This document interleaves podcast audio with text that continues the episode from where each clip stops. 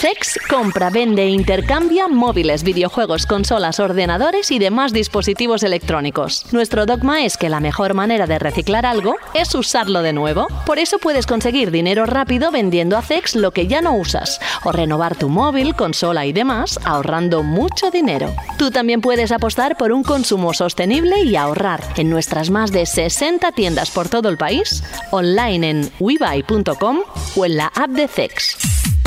CEX patrocina Banda al Radio. Bienvenidos a Banda al Radio. Hola, ¿qué hay? ¿Habéis visto? O mejor dicho, ¿habéis escuchado? Ni una semana de parón, ahí estamos, pim pam, picando piedra. Bueno, como para parar, porque con lo que ha ocurrido en los últimos días teníamos muchas cosas que contaros. ¿Cómo estáis? Saludos de José de la Fuente. Hoy la voz la tengo así un poco de aquella manera, espero que me aguante durante todo el programa. Yo creo que sí, no es catarro, simplemente es que, bueno, a veces, pues ya sabes cómo funciona la voz. Hay que cuidarla y, eh, pues los gritos, eh, ir a una fiesta y esas cosas, es lo que a todos seguramente en los últimos días, digo de Semana Santa, nos ha ocurrido. Bueno, ¿cómo ha ido la Semana Santa? Espero que bien. ¿Alguno ha cogido un coche automático? ¿Se ha ido de vacaciones? ¿Ha experimentado lo que te puede dar un coche automático? Bueno, automático quiere decir eléctrico y que te lo haga prácticamente todo. Hay para todas las opciones. Yo me he ido a mi tierra. Alberto no sé dónde ha ido. Hola Alberto. Muy buenas, pues yo he pasado la Semana Santa en Tobarra, en el pueblo de, mi novia. He agarrado un trono, he estado con la Hermandad de la Magdalena, la primera vez que salía a, a procesionar con, una, con una hermandad. Ha sido una experiencia muy bonita. Y encima, como bien dices, he estado también, pues eso, probando un Tesla y lo. como bien dices, ahora que decías esto, ¿por qué me nombras a mí? Los ajustes del, formato del coche eléctrico a, nuestra realidad. Yo creo que de aquí sale un, buen artículo, ¿no? Porque creo que tiene sus pros y sus contras. Sí, bueno, eh, luego hablaremos de lo que supone eso, porque es una de las partes, una de las aplicaciones que tiene la inteligencia artificial. Pero oye, como aparte de lo que es el coche, esto de la procesión, ¿cómo es que te metiste en ello? ¿En Málaga también pues, lo sueles hacer o qué? No, no, no, nunca lo había hecho. Eh, esto fue. Pues mira que tenéis tradición en Málaga, ¿eh? Claro, sí, sí. Bueno, Semana Santa en Málaga es muy importante, ¿no? Como en Sevilla y en otras, en otras regiones o partes de, Andalucía. De hecho, el tema esto de, salir en la Magdalena, que es la, hermandad de allí de, Tobarra, bueno, hay varias, ¿no? Hay muchísimas hermandades. Para ser un pueblo pequeño hay bastantes. Pues la historia me conmovió muchísimo, la historia de la figura, que tiene relación con la abuela de una buena amiga mía de allí, de, Tobarra, que se llama Bea. Me contó un poco la historia, me conmovió y quise hacerle un homenaje tanto a ella como a su, a su abuela y digo, bueno, venga, me hago hermano, disfruto un poco de la sensación de, cómo es vivir la Semana Santa de otra manera, desde otra perspectiva, ¿no? Eh, a nivel interno y fue bastante bonito porque hace un cortejo muy, muy especial, suben a un monte que le llaman el Calvario y ahí tienen una pequeña ermita. Eh, conoces eh, otro tipo de personas, conoces a un montón de amigos, porque claro, cuando compartes peso ¿no? o carga durante varias horas, pues al final se acaban creando ahí vínculos y bromas y frases. La verdad es que fue un momento bastante bonito. Me gustó mucho vivir la Semana Santa desde, desde dentro, ¿no? No siempre fuera viendo el trono, el paso desde las eh, calles y la verdad es que lo he pasado muy bien y ha sido una experiencia que, creo que, me, que también me ha enriquecido, ¿no? Como esto, la, esto, es la pues versión bonita, porque realmente todo empezó por eso. Alberto, algo de, algo de los tronos y dijo para adelante. Aquí sale yo el remate. Tronos para adelante.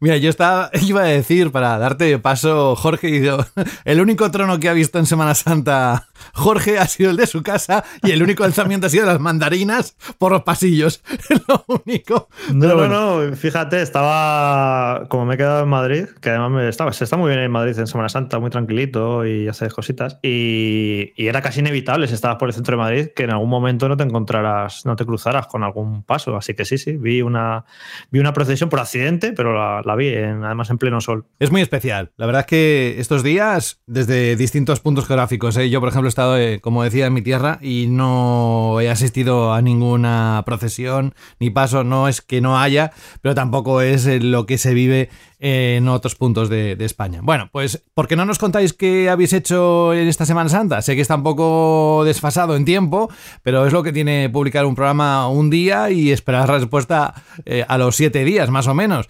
¿Por qué no, si queréis, eh, el que quiera, no es ninguna pregunta chirly ni nada, si alguien quiere compartir cómo ha pasado la Semana Santa eh, a través de iBox, que nos deje ahí la, el comentario que algunos de los que nos han dejado ese comentario en estos últimos días, Alberto, ha sido para desearnos precisamente una feliz Semana Santa y todo esto. O sea que nos encanta recibir esos mensajes. Eh, tenemos unos cuantos audios para luego y ya os digo que hoy el programa va a ser bastante de comentar temas, temas que están encima de la mesa. No hay ningún juego de momento del que hagamos impresiones o análisis. Hoy es eh, la otra tanda de, programas donde el contenido de la actualidad es el que realmente nos va a marcar el ritmo. Así que dentro de un momento estará conectado ni más ni menos que el gran, por decir gran, tampoco es que sea grande en el sentido físico, mide normal, hoy si me estuviera escuchando, Rubén Mercado, pero es grande en sí mismo, su alma es muy grande, su corazón es muy grande.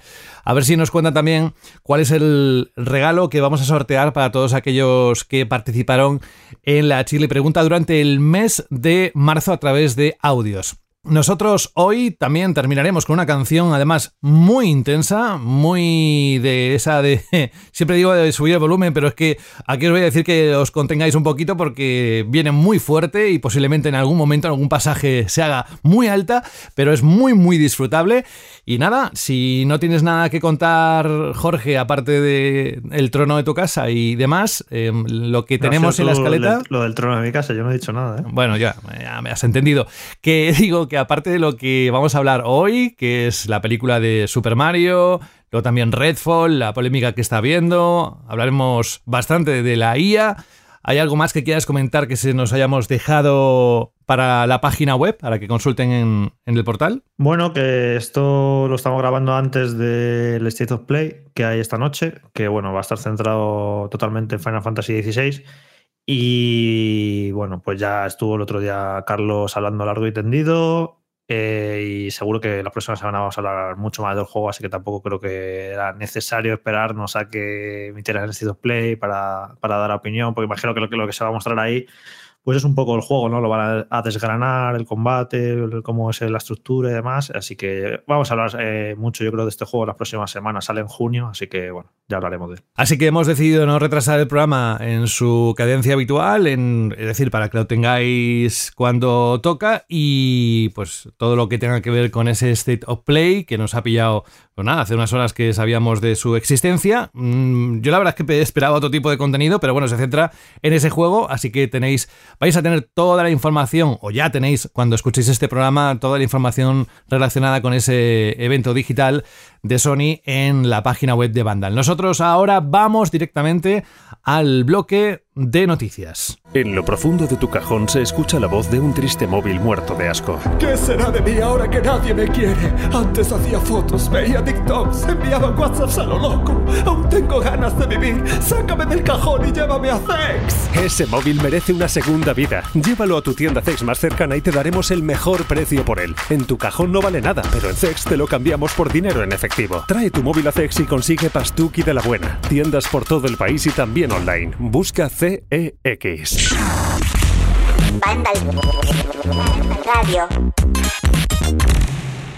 No sé si habéis tenido la oportunidad de ir a disfrutarla. Mm, mucha gente sí que ha podido hacerlo. Estoy hablando de la película de la que todo el mundo habla, muy esperada precisamente por los personajes, por lo histórico del momento. Así que toca hablar de Super Mario Bros.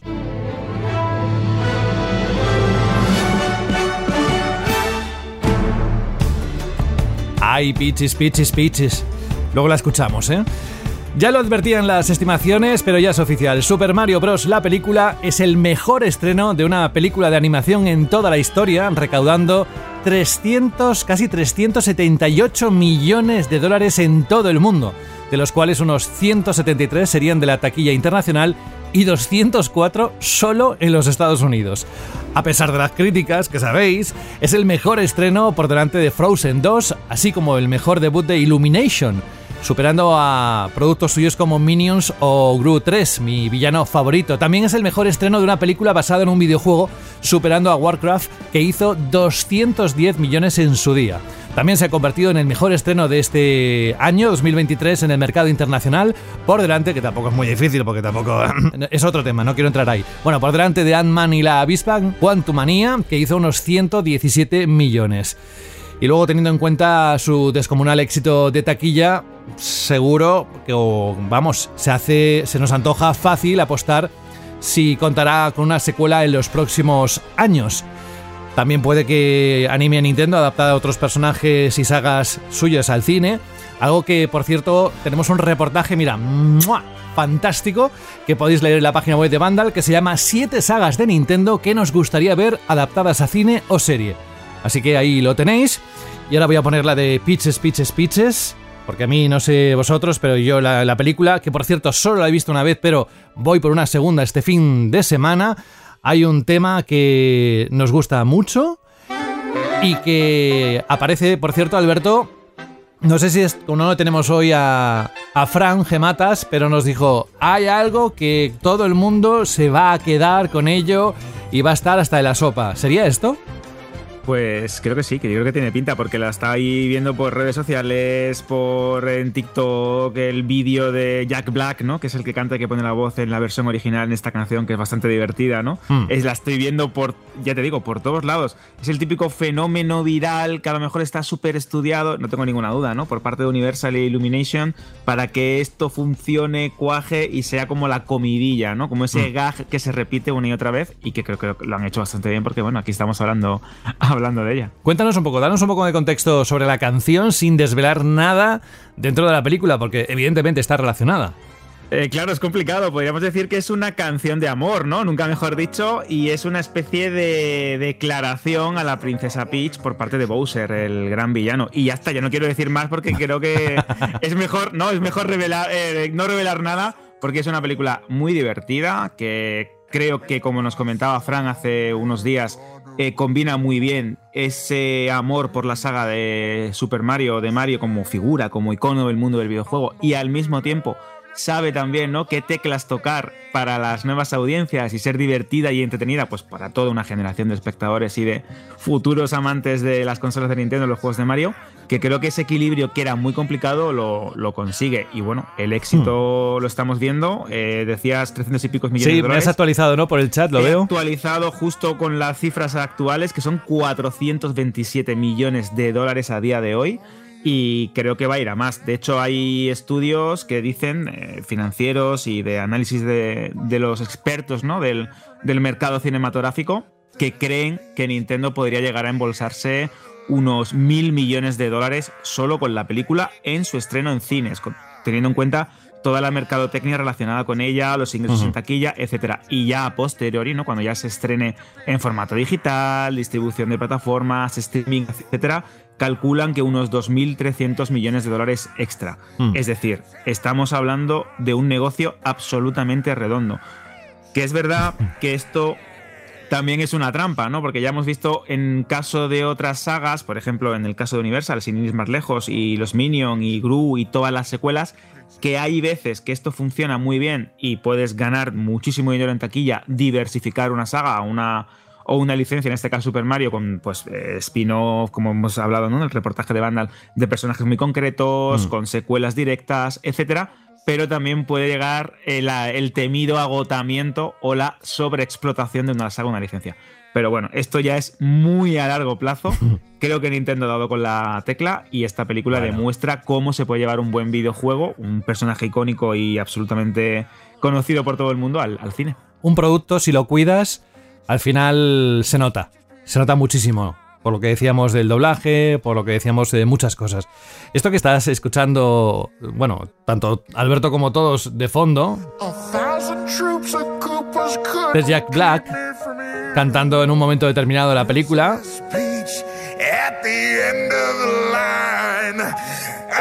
Evidentemente, si la veis eh, doblada, pues eh, está adaptada. Muy bien, por cierto. Esto es lo que ha quedado sobre todo de la película. evidentemente por detrás de su calidad y lo que nos ha gustado, ¿eh? Bueno, pues como decía, ni más ni menos que Alberto, la persona, el analista jefe de MST Financial, eh, que es David Gibson, ha determinado que Nintendo podría embolsarse más de mil millones de dólares.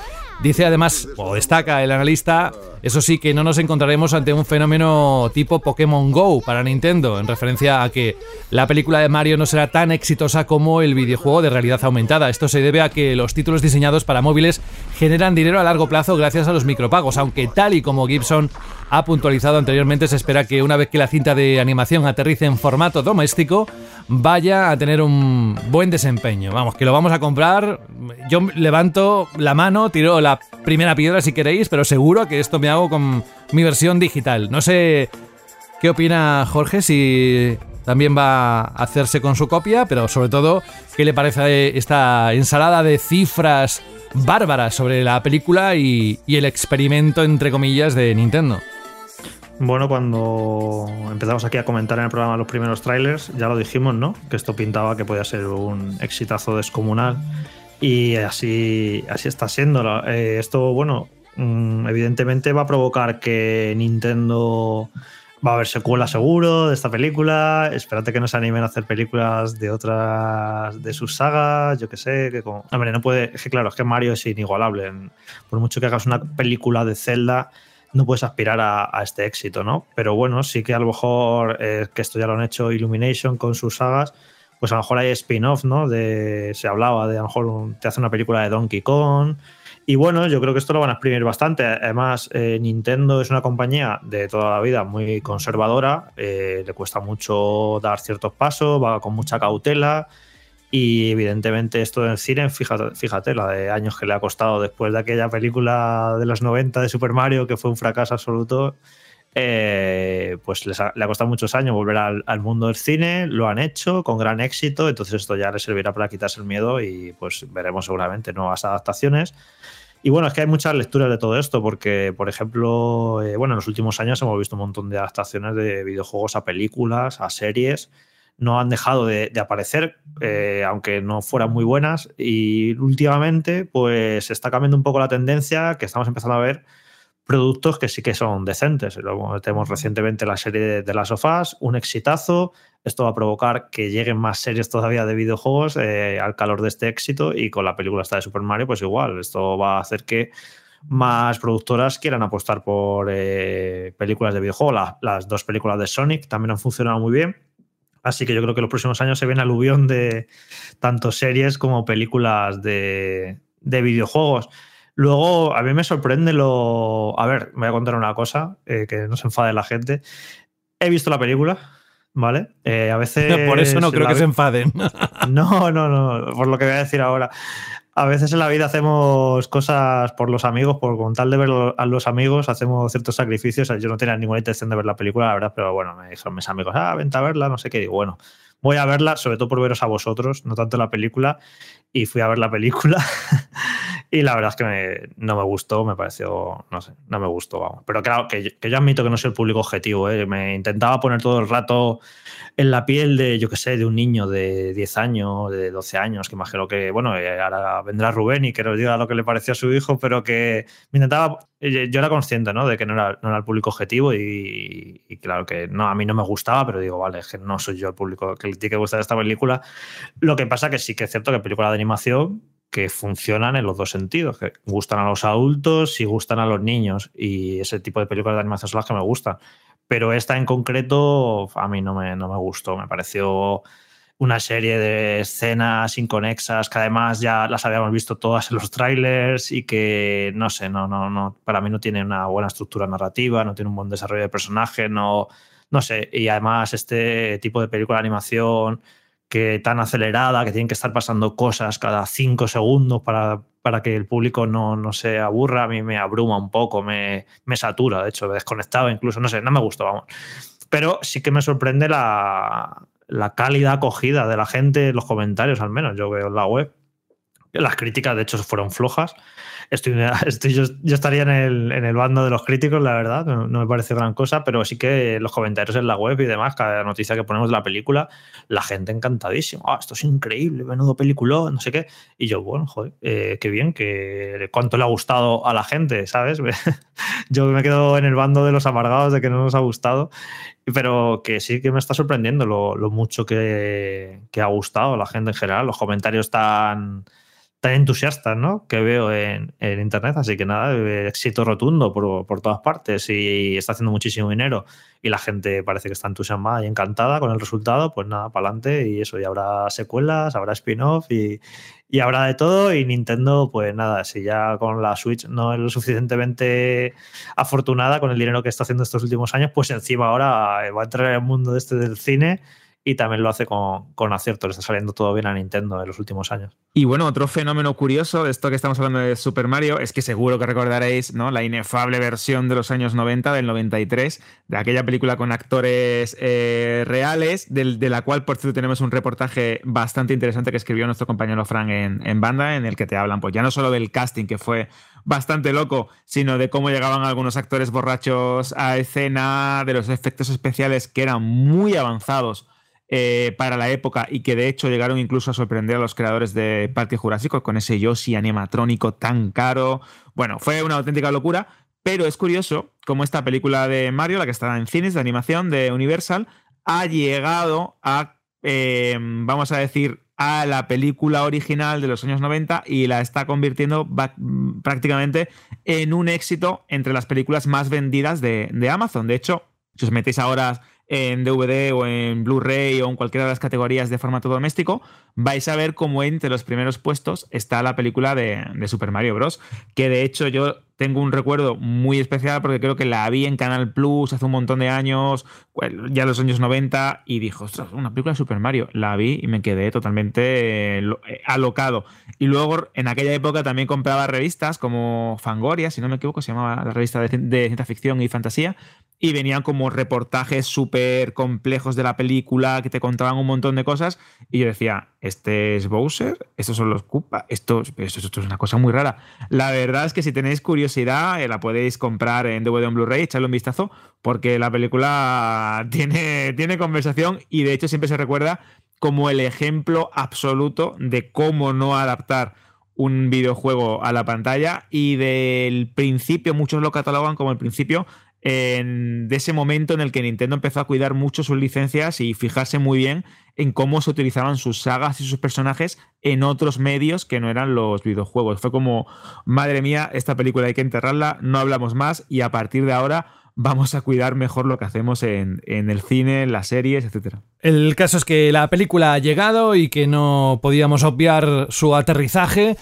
Contadnos qué os ha parecido a través de... No sé si va a ser la pregunta, Shirley. ¿Tiene que ver con esto? Porque si es así, la lanzamos ya. Había pensado que, tenía que tendría que ver ¿no? con la película de Mario, porque creo que es un fenómeno que hemos esperado durante muchísimo tiempo, que hemos hablado un montón, pero creo que, y que aquí, interesante. Esta película, eh, a pesar de todo, a pesar de todas las polémicas que ha habido, críticas, la diferencia en Metacritic y todo esto, es una película que para mucha gente toca los feelings, ¿sabes? Que es más que una película por todo lo que representa. Yo eh, no sé si te ha pasado a ti, Alberto, pero cuando la estaba viendo pensaba, ¿Te imaginas una consola que se viera con los gráficos así? Tú siempre llevado a los graficotes. ¿Te imaginas? Yo una cosa, claro, yo lo, pensé, ¿eh? no, te, no te, te, soy totalmente sincero, lo pensé. Pero sí es cierto que eh, me di cuenta que es algo que he visto en, la sala, ¿eh? muy pocas veces en el cine. Es decir, eh, hay películas o hay sagas que pasan de padres a hijos. Eh, podemos hablar de Star Wars, podemos hablar también de Parque Jurásico, determinadas licencias que son muy importantes en el ámbito cinematográfico y que ves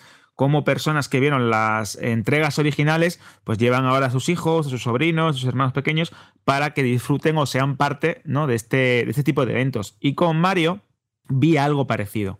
Eh, gente con sus camisetas, algunos con sus gorritas, ataviados ahí con todo el merchandising que te puedas imaginar de la gran N, y al mismo tiempo como iban pues con niños pequeños, con las niñas ahí vestidas también de Peach, que eso lo llegué a ver en mi sala. Entonces es curioso, como, eh, como podríamos decir, como un sentimiento de hermandad, ¿no? De compartir el mundo de Mario, compartir el mundo de Nintendo con otras personas, sus familiares o amigos, y eh, que se produzca esa, especie de hermanamiento, ¿no? Podríamos decir. Así que creo que sí, que eso que hablas de sentimiento especial o de tocar la patata o de los feeling, como lo queramos eh, denominar, está presente en ese tipo de películas. Luego ya podemos entrar en temas de eh, ahora porque es la primera, pero a lo mejor con la segunda no se repite el fenómeno. Bueno, ya veremos, como hemos dicho, esta película está haciendo muchísimo dinero y creo que Nintendo va a sacar partido de estas y de sucesivas secuelas o entregas y, continuaciones.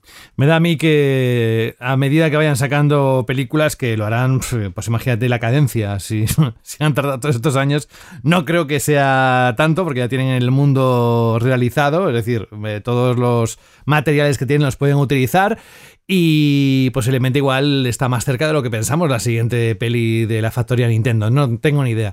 Lo que sí es la noticia que teníamos que comentar abriendo este bloque de noticias, pero otra que se ha producido en los últimos. en las últimas horas. Antes, me gustaría saludar a dos personas que están conectadas. Una de ellas la he anunciado antes, es Rubén Mercado. Hola Rubén. Muy buenas, ¿qué tal? ¿Cómo estáis? Uy, qué bajito te escucho. ¿Qué pasa? ¿Que estás dormido? Estoy en baja forma. Ah, vale. Ahora estás en una forma más potente. Bueno, eh, oye, que no quiero dejar pasar el tema y hacerlo muy corto, ¿eh? porque llevamos bastantes minutos hablando de la película, pero ¿cómo fue la experiencia de ver la peli de Mario con tu hijo? Pues la verdad es que fue espectacular. Eh, él disfrutó como un enano, yo disfruté mucho con la peli, la verdad es que me gustó, me gustó mucho.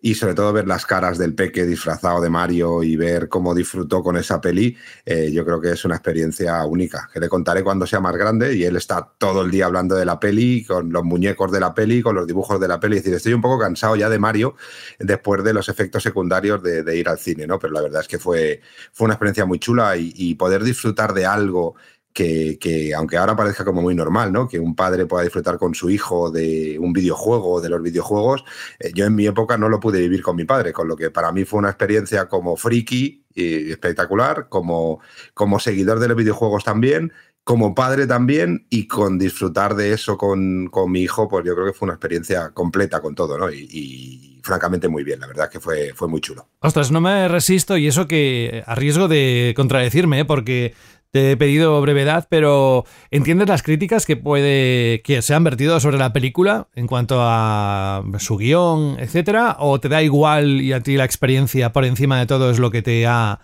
elevado, ¿no? el disfrutarla.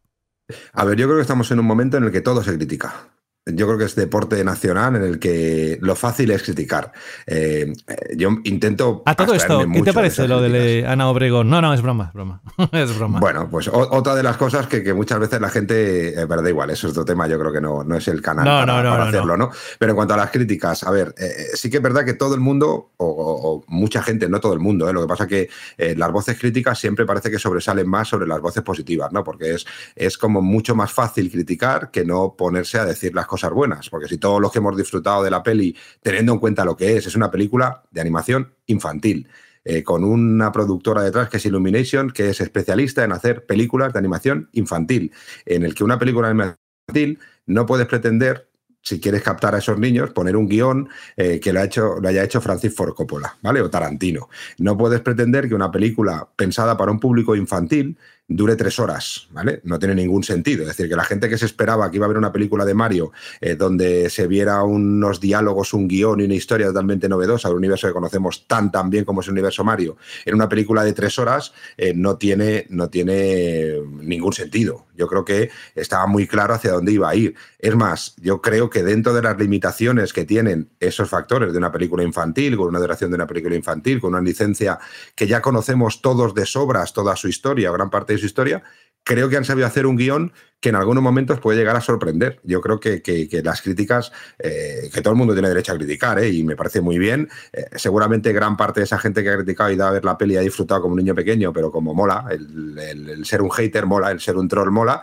pues, pues bueno, pues lo ponen ahí. Pero yo creo que cumple perfectamente con lo que creo que la gran mayoría de gente esperábamos de una película infantil del universo Mario. A mí creo que es una película que no está mal. Rubén, que bueno, que evidentemente igual que a ti te ha gustado, tenemos el mismo derecho nosotros a que no nos haya gustado y ni tienes tú más razón, ni tienes más razón yo, ni nadie. O sea, a mí no me ha gustado por una serie de motivos y no estoy nada de acuerdo en que una película infantil, eh, por ser infantil, ya tiene que ser un guion tonto, tiene que ser simple. A lo largo de la historia del cine hay decenas y decenas de películas de animación increíbles que encantan a los niños, que encantan a los padres. Como, cuál? Lo digo porque más que, nada porque tú no tienes hijos, entonces, y tú tampoco eres muy infantil. Yo qué sé, El Rey León.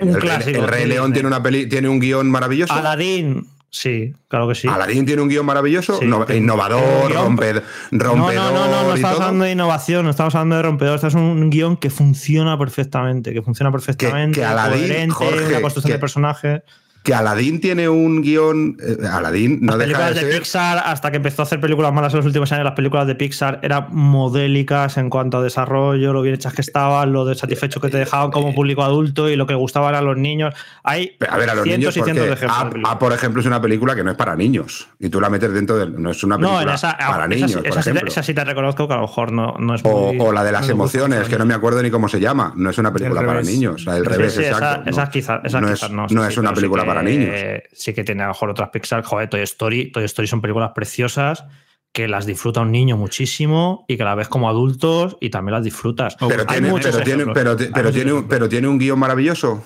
Sí. Joder, sí lo tiene. Sí, joder. Eh, ya llega hasta, hasta nominado al Oscar el guion de Toy Story. O sea, fíjate si son buenos los guiones. Claro que son buenos. O sea, no vale de excusa decir, no, es que como es una película para niños, todo vale. No.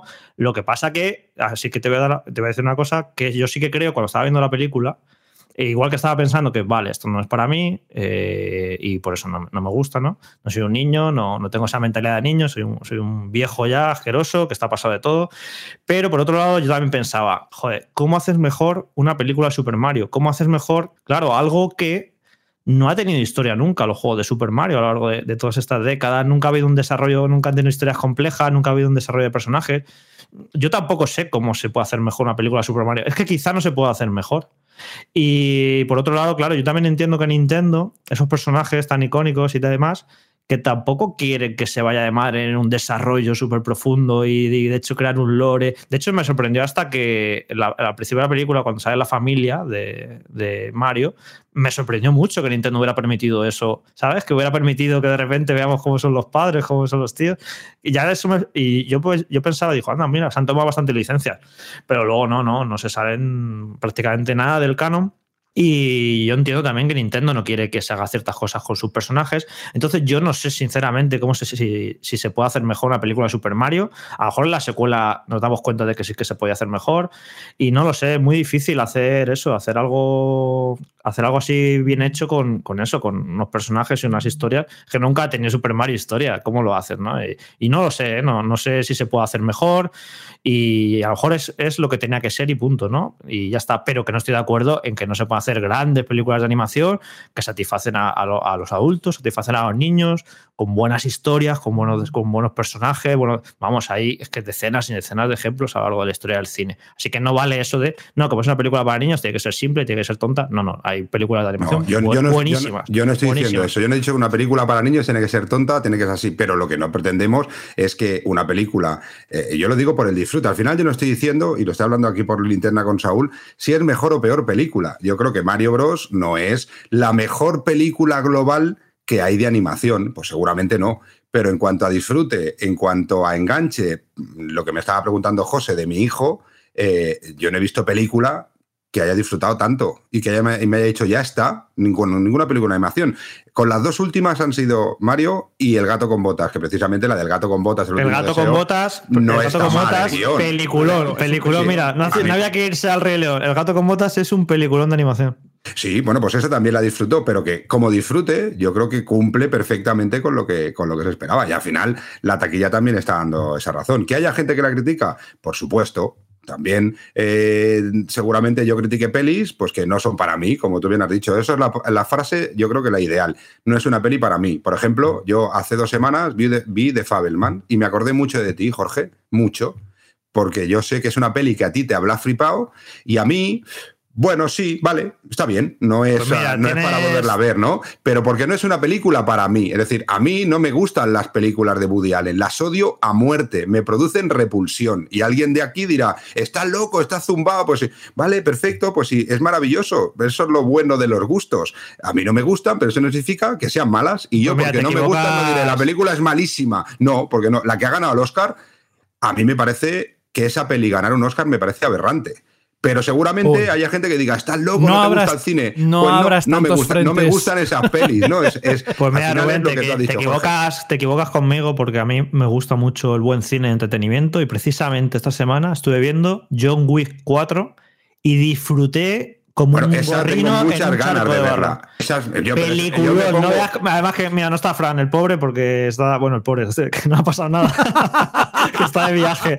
Estuve viéndola con Fran y te puedo decir, Fran, que salimos del cine volando, dando saltos de madre mía, qué peliculón, lo bien que lo pasamos, increíble película. O sea, no creas que, oh, yo solo veo cine de autor, no sé. No, no, no, no, yo no digo eso. Digo que hay películas que no son para ti. Yo, por ejemplo, John Wick, me las he visto todas incluso dos o tres veces, y me las he tenido que ver casi casi en, la intimidad, porque a mi mujer no le gustan para nada ese tipo de pelis, pero le pasa con eso. En el baño con el portátil. digo, no, casi casi, no, en la cama, ¿eh? en el baño con el portátil y otras cosas. Eh, pero, por ejemplo, y algo que aquí, Alberto, me para la razón. Para mí, una de las películas con las que yo más he disfrutado en mi vida supongo por el momento en la que estuve, por el momento en el que lo vi, por el momento en el que me había leído el libro, fue con Jurassic Park, ¿vale? Mi mujer la odia a muerte. Yo la he visto como 30 veces y mi mujer no la termina de ver nunca. Porque es mala.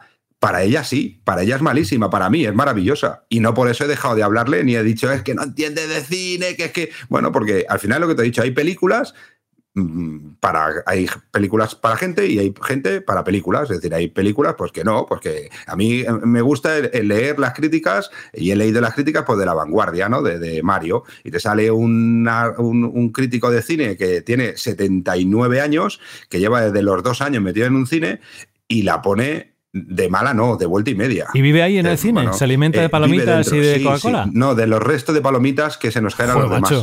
Lo dejas peor todavía. Y bueno, la crítica está bien, que salga ahí, pero ya al final la crítica en todo tiene que ser individual. Podemos opinarlo, por supuesto, pero al final la crítica tiene que ser individual. A mí, Mario Bros. me gustó mucho como película de animación, seguramente por el día que fue, por el momento, por la situación, por ver a mi hijo con un cubo de palomitas que era más grande que él, disfrazado de Mario, desde las calcetines, los calzoncillos hasta el disfraz de fuera. Todo, a mí me pareció, el global de la experiencia me pareció de 10. Eh, ¿Que el guion podía ser mejor? Pues sí, que podía ser más larga también, o más corta, o lo que sea, pero yo a nivel, a nivel particular, para mí es la mejor película de animación porque me ha dado unas sensaciones globales que ninguna otra película de animación me la ha dado. Bueno, pues, pues eh, es lo que hay. Y, Está claro. y es tan lícito lo mío que lo tuyo, ¿eh, Jorge? Y respeto muchísimo que a ti no te haya gustado porque tú buscas otras cosas, ¿vale? Perfecto, sí me parece bien, pero mm. ni yo soy un mal consumidor de cine, ni tú eres un mal consumidor de cine. Tú eres un consumidor de cine de Jorge y yo soy un consumidor de cine de Rubén y en este caso de Unai, que es mi hijo, ¿no? Pero, sí, pero que eres tú, Rubén, el que ha empezado como a legitimar a los que nos ha gustado la película, como bla, bla, bla, que eso qué es, y seguro que la disfrutaron, pero tienen que decir que, no sé, que respeta que, sinceramente. lo, respeto, ¿eh? no lo entiendo, ¿eh? pero hay mucha gente que no ¿eh? le ha gustado, que es, que es en minoría, por lo que estoy viendo. De hecho, es que, claro, es que no has escuchado lo que, lo que he dicho antes de que entraras, que la gente está entusiasmada y lo veo en los comentarios de la web, a la gente le ha encantado la película y, genial, ¿sabes? y la taquilla también es un reflejo de lo que está gustando. Bueno, no, la taquilla no necesariamente, porque el primer, la primera semana tú vas a ver el fenómeno. Por ejemplo, la última de Jurassic World es un truño de película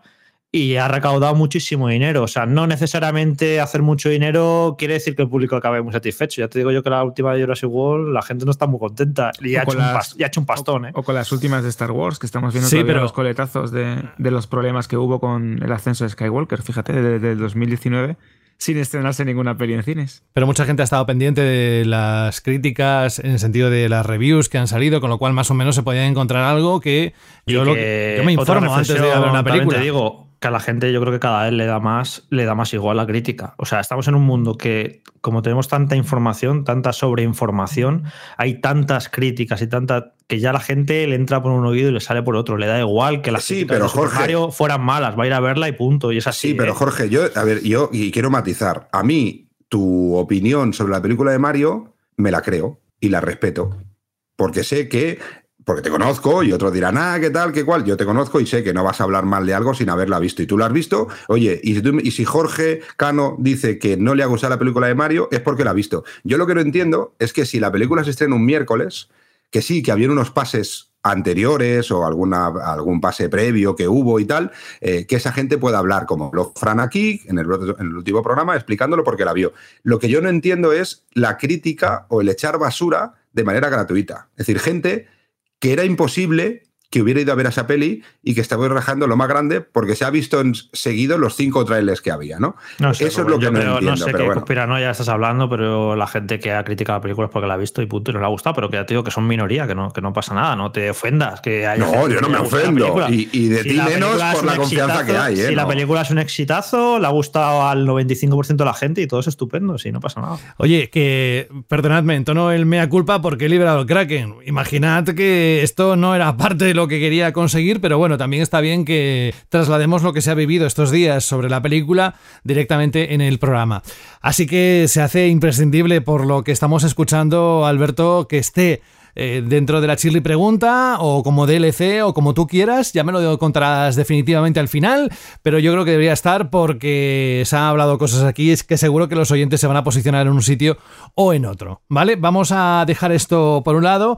Eh, Rubén, ya que aparte de saludarte, quería preguntarte, oye, hoy podremos anunciar el regalo que vamos a sortear entre todos aquellos que nos mandaron la Chirly pregunta en audio en el mes de marzo? Pues sí, hoy lo podemos decir. Y Jorge, no te preocupes, que no son dos entradas para ir a ver Mario. Tranquilo, que es otra cosa. Muy bien, pues luego nos lo cuentas y dejadme también saludar al pobre Saúl González que está agazapado ahí escuchando. Te queremos, Saúl. A ver si no recibo yo un poquito de hate o algo. Estoy aquí calladito, mirando ahí y ya está. No, voy a entrar más a preguntar sobre la película de Mario. Vamos al siguiente tema, venga, vamos a esto. ¿Qué diréis? Esto me suena. Esto lo pusiste hace ya un programa o dos, ¿verdad? Tiene que ver efectivamente con Redfall. Os tengo que confesar que este tema, hablando ayer con Jorge sobre la escaleta y demás, me decía, hombre, este tema puede fomentar bastante la guerra de consolas, pero en sí mismo es cierto que tiene bastante miga detrás, sin entrar en esa guerra de consolas, es decir, en lo que vamos a hablar ahora en los próximos segundos. Os pongo en contexto.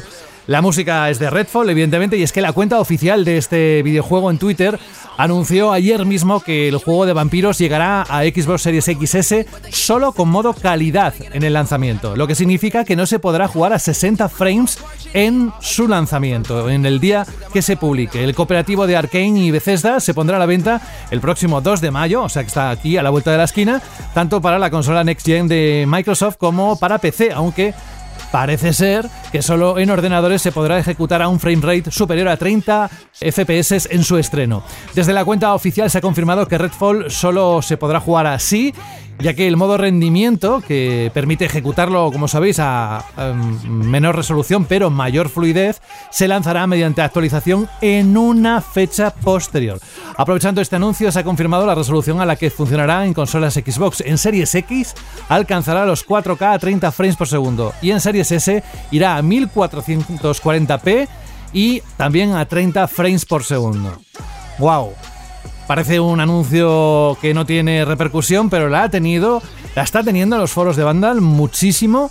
Muchísimo se está hablando sobre esta decisión y además eh, un poco lo que está aportando Microsoft y englobándolo en lo que es esta nueva generación. Así que mira, Saúl, por llegar al último, te voy a dejar a ti que empieces opinando sobre qué te parece que un juego de estas dimensiones, con lo que llevamos esperando, con los estudios que hay detrás, realmente salga de esta manera a mitad, porque realmente jugar un juego de este tipo a 30 frames por segundo a estas alturas en 2023, hmm, yo creo que no es aceptable.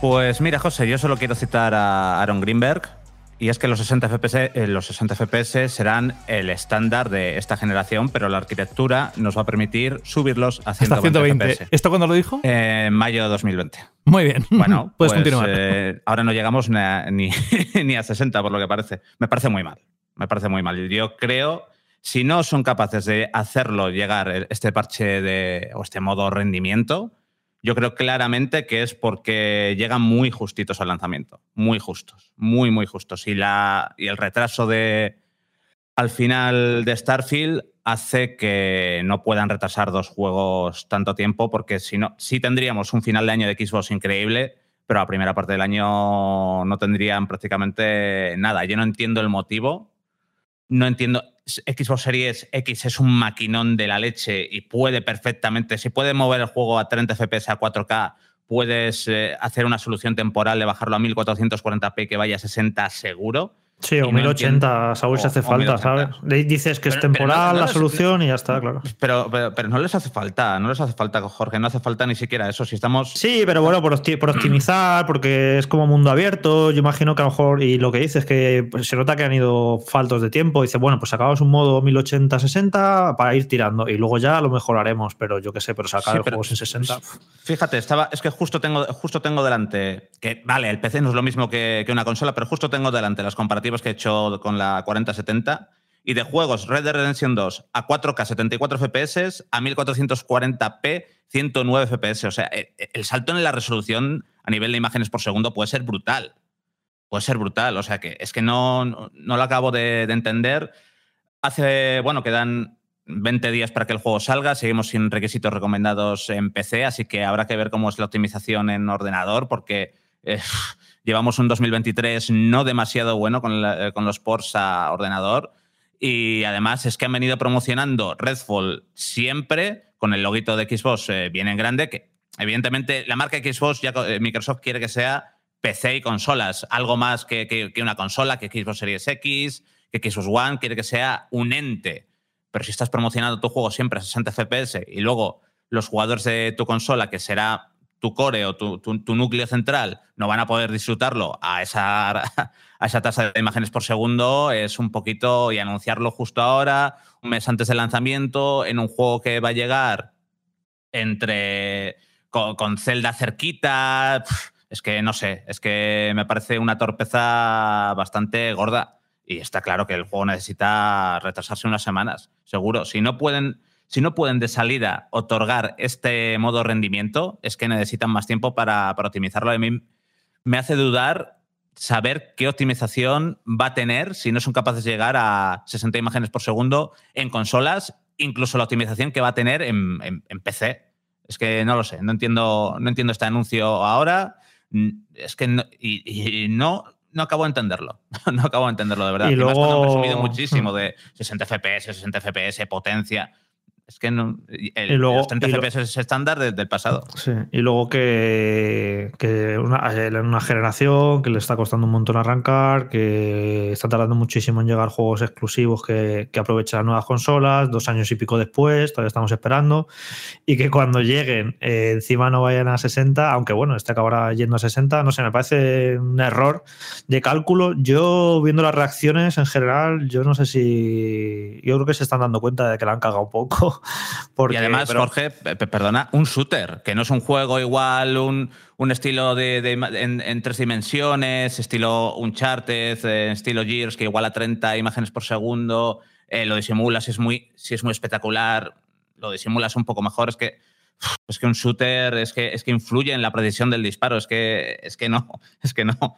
Pero. Para jugar en, cooperativo, incluso con otros amigos, es, que no, no, no, no. Pero también te voy a decir una cosa de todo esto, lo que más gracia me hace, que ninguna noticia anterior, ninguna impresiones, ningún gameplay ha eh, recibido tantas visitas y ha dado tanto que hablar como esta noticia. ¿Qué quiero decir? Que nos encantan los salseos, nos encanta la guerrita de consola. Hombre, el, esto, esto, es gasolina, Jorge, pero gasolina de la buena, ¿eh? Porque luego, mira, eh, yo lo vi, además me sorprendió mucho lo poco que el artículo de las impresiones de Fran y el, el vídeo de YouTube, el gameplay, las pocas visitas que recibió, y dije, vale, ok, es lo típico de los juegos estos de Bethesda. Ya pasó con Deadloop, que salió en exclusivo en Play 5 y fue un juego que vendió poquito y que se jugó poquito, interesó poco, a mí me gustó, pero eh, es un juego nicho a los que nos gustan los juegos de Arcane, a Fran, a mí y a Cuatro Gatos. Y luego el Ghostwire Tokyo, igual, salió exclusivo Play 5, pero luego lo han jugado Cuatro Gatos. O sea, son juegos que dan más que hablar por la exclusividad, por la guerrita de consolas, que luego por lo que interesa el juego en sí mismo. Y yo con Redfall, sinceramente, estoy viendo muy poca expectación en mm, cuanto a, y, lo que sí que, claro, el salseo de, ah, es que no va a 60. Y de repente a todo el mundo le importa que a Redfall no vaya a 60 cuando realmente el juego no le está importando a nadie. O sea, volvemos un poco a la guerrita de consolas. O sea, es más la repercusión que está teniendo y el ruido que está haciendo, por eso que digo, por la guerra de consolas, que porque el juego le importe realmente a la gente. Pero bueno. Es que el juego además está. Es que, bueno, como suele ser habitual en, en Arkane, que está presentado fatal a nivel comercial. Quiero decir, a mí al principio eh, pensaba que no era para mí, veía ahí todos los héroes con sus colorinchis, pensaba que iba a ser un cooperativo. Luego, cuando empezaron a decir, no, esto se parece más a un Far Cry, pero más eh, recogidito, queremos que vayas andando y que te encuentres a los vampiros y que sientas terror y que vayas a, patita a todos lados y que te sumerjas en su atmósfera sabiendo el genial diseño de niveles que hace Arkane normalmente, digo, guau, ya empieza a entrar, esto me empieza a gustar. Pero luego veo una estética con mucho colorinchi que no me gusta tanto, igual creo que algo más sombrío, eh, estilo Dishonor, le hubiera sentado mejor. Eh, hay cosas que veo que me gustan, otras que no me gustan tanto, ahora de repente sueltan esto, no sé, es un, es un juego que me ha generado dudas todo el rato y, Exacto, y no sé qué hacer. Y aparte. Y, pues yo creo, yo pongo la mano en el fuego, Saúl, yo te digo que va a estar muy bien este juego, ya verás. Oh, pues eh, pero sí, es que estoy seguro. Lo, que, lo único y ya para terminar, es que quizás yo creo que una vez pase Redfall, Arkane le hace falta hacer otro juego que no sea una evolución de o sistema parecido a Dishonor, con los poderes que hemos visto en Dishonor llevados de otra forma y dándole un giro de tuerca a, a Dishonor. Tiene que ser algo completamente diferente porque la fórmula no, eh, ya se agota. Es que algo eh, nuevo para sorprender. Para mí. Eh, lo, que comenta Saúl lleva razón y creo que va también en la tónica de la mala comunicación o de la mala estrategia de comunicación que tiene a veces Xbox o que tiene a veces, o que de hecho estamos viendo que es casi un patrón, ¿no? Que se suele repetir. Hemos visto que han tenido problemas a la hora de comunicar que era eh, Halo Infinite o de qué manera iban a apoyar a Halo Infinite y cómo ha salido ese juego. Hemos visto que han tenido también en el pasado algunos errores eh, a la hora de calibrar cuándo o de qué forma van a llegar según qué títulos, anunciándolos pues, eh, con muchísima antelación. Eh, a veces sus responsables son demasiado bocachanclas, ¿no? Si utilizamos esta, esta expresión, porque son capaces de hablar en máximos o de hablar en términos absolutos o de una manera muy de comercial y luego cuando esas expectativas no se corresponden con la realidad, tenemos lo que tenemos. decepciones, eh, problemas con la guerra de consolas, gente que utiliza ese tipo de eh, noticias, ¿no? Que hablamos de Redfall para meter baza, gente que utiliza otro tipo de noticias de la otra marca, pues para lanzarse al cuello en contra de, su rival, cosas totalmente absurdas que vemos que son algo común en redes sociales o en foros y que acaban creando una dinámica aún más, más tóxica por respecto, ya en este caso sí, de sus responsables, ¿no? A la hora de comunicar eh, este, este, tipo de, noticias pues bastante eh, tristes o, vamos a decir decepcionantes ¿no? de cara a una correcta jugabilidad ¿no? con el tema de los 60 frames por segundo. Y luego también es cierto que creo que este juego eh, está sufriendo, podríamos decirlo así, como bien ha comentado Saúl, una muy mala estrategia de comunicación porque es un título que a priori puede ser interesante para una gran cantidad de jugadores, ya no solo el aficionado a los shooters, sino a aquellos que disfruten de juegos en cooperativo, a aquellos que disfruten de los juegos de Arkane, a aquellos que quieran una experiencia mm, válgase la, ¿no? Eh, la distancia que, eh, que existe entre ambos juegos, pero parecida a Left 4 Dead, o a juegos que tengan un toque sobrenatural y en este caso de terror con vampiros, o que tengan grandes ambientaciones, o que sean pues simplemente un título con el que disfrutar de forma online con sus amigos o sus compañeros de juego eh, a través de Internet.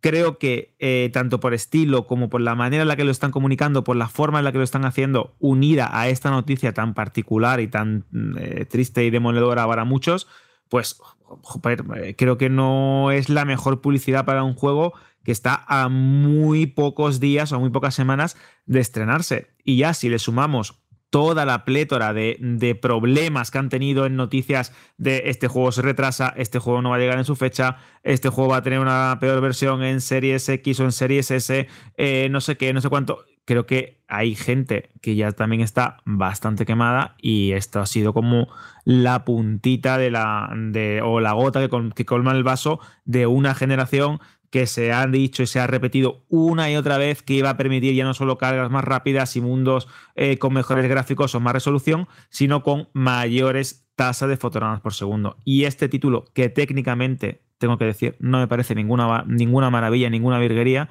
que no llegue a 60 frames por segundo en su lanzamiento, aunque como comentaba Jorge, fuese a costa de bajar la resolución o el nivel de detalle. Hay miles de trucos de desarrolladores y de configuraciones, y esto lo sabe muy bien Saúl, sobre todo en un mundo en el que ya las consolas a día de hoy son pequeños PC o son PC adaptados a, a una arquitectura propia, pues creo que es bastante lamentable. Bueno, yo poco puedo aportar más de lo que habéis dicho. A mí me parece eh, un poco es eh, prisas y presión. Es decir, es un juego que seguramente si Xbox hubiera tenido un año muchísimo más eh, movido, muchísimo más potente de lo que ha tenido, y si no hubiera tenido como su juego insignia, pues hubieran dicho, oye, retrasamos un poco más y no pasa nada, pero se juntaba que no han tenido casi nada, que eh, ya lo habían retrasado y que, bueno, al final han dicho, oye, pues tiramos por el camino del medio, lo lanzamos, pero no, no deja de ser lanzar un juego a, a medias, ¿no? Que, que, yo creo que un juego así, y tal y como ha dicho Saúl, que es el que tiene el perfil muchísimo más técnico, es un juego en el que es que sea 30 o a 60 frames sí que influye el que salga un lanzamiento. Y además, sobre todo cuando Microsoft eh, ha dicho y se ha llenado muchas veces de que no, que el estándar de esa generación tiene que ser así, lo mínimo así. Es decir, me parece a mí que es un poco de prisa y de, y de presión de no tener o no poder defender de una manera que se retrase, porque al final este juego lo que necesitaba es un retraso de que de un mes, de dos meses, bueno, pero que saliera al 100% como tenía que salir, ¿no? Y que esto es gasolina para la guerra de consolas, eh, está claro, que, creo que es importante, pero tampoco es, es ahora como para aprovechar, ¿no? Pero, pero bueno, mm, disfrutaremos cuando tengamos disfrutar de juego al 100%, pero es una pena que un juego salga sin acabar en un momento de generación tan importante como lo que estamos ahora. ¿Y quién nos dice que Microsoft ha querido lanzar esto para luego justificar un retraso del juego según cómo ha reaccionado la comunidad? ¿Eh? Puede ser una estrategia de marketing.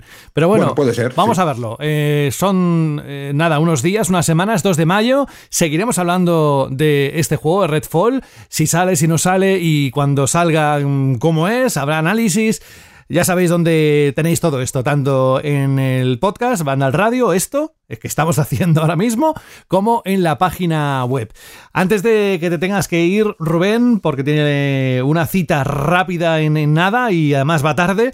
Rubén, oye, ¿cuál es el regalo que vamos a sortear entre... No lo haremos hoy, el, el sorteo lo haremos la próxima semana, pero ¿qué vamos a sortear para todos aquellos que participaron al enviar la Chirly Pregunta en audio durante el mes de marzo? Bueno, pues yo creo que vamos a regalar un juego en el que, aunque parezca mentira, vamos a estar de acuerdo, Jorge y yo, de que es uno de los mejores títulos que se han lanzado en este primer trimestre del año, ¿vale?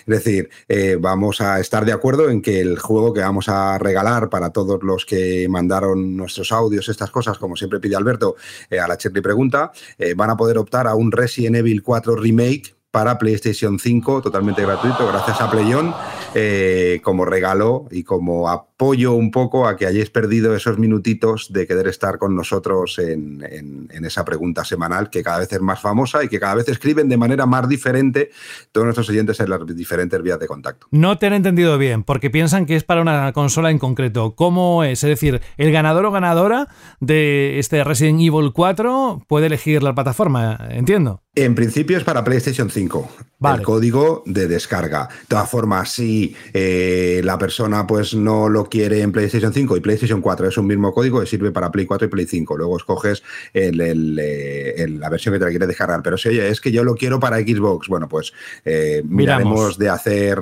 magia y, haremos lo posible también. ¿Qué os parece?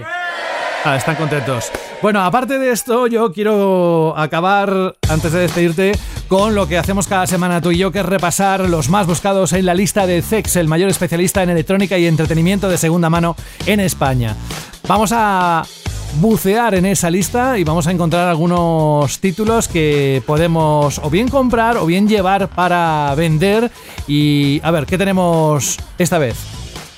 Bueno, pues pocos cambios respecto a la semana pasada. Sí que es verdad que son semanas con pocos lanzamientos. siempre los más buscados, pues normalmente son los últimos lanzamientos. Pero sí que hemos cogido tres ejemplos, eh, así, pues uno para de cada, una de cada plataforma, para que veáis un poco la cantidad de cosas eh, que podéis llevar y podéis eh, vender, o incluso podéis cambiar en esas tiendas Zex. Por ejemplo, God of War Ragnarok para PlayStation 5. Si lo queréis llevar y queréis dinerito, calentito, pues os van a dar 21 euros. Si lo que queréis es cambiarlo por cualquier otra cosa de la tienda, os lo van a valorar en 30 euros.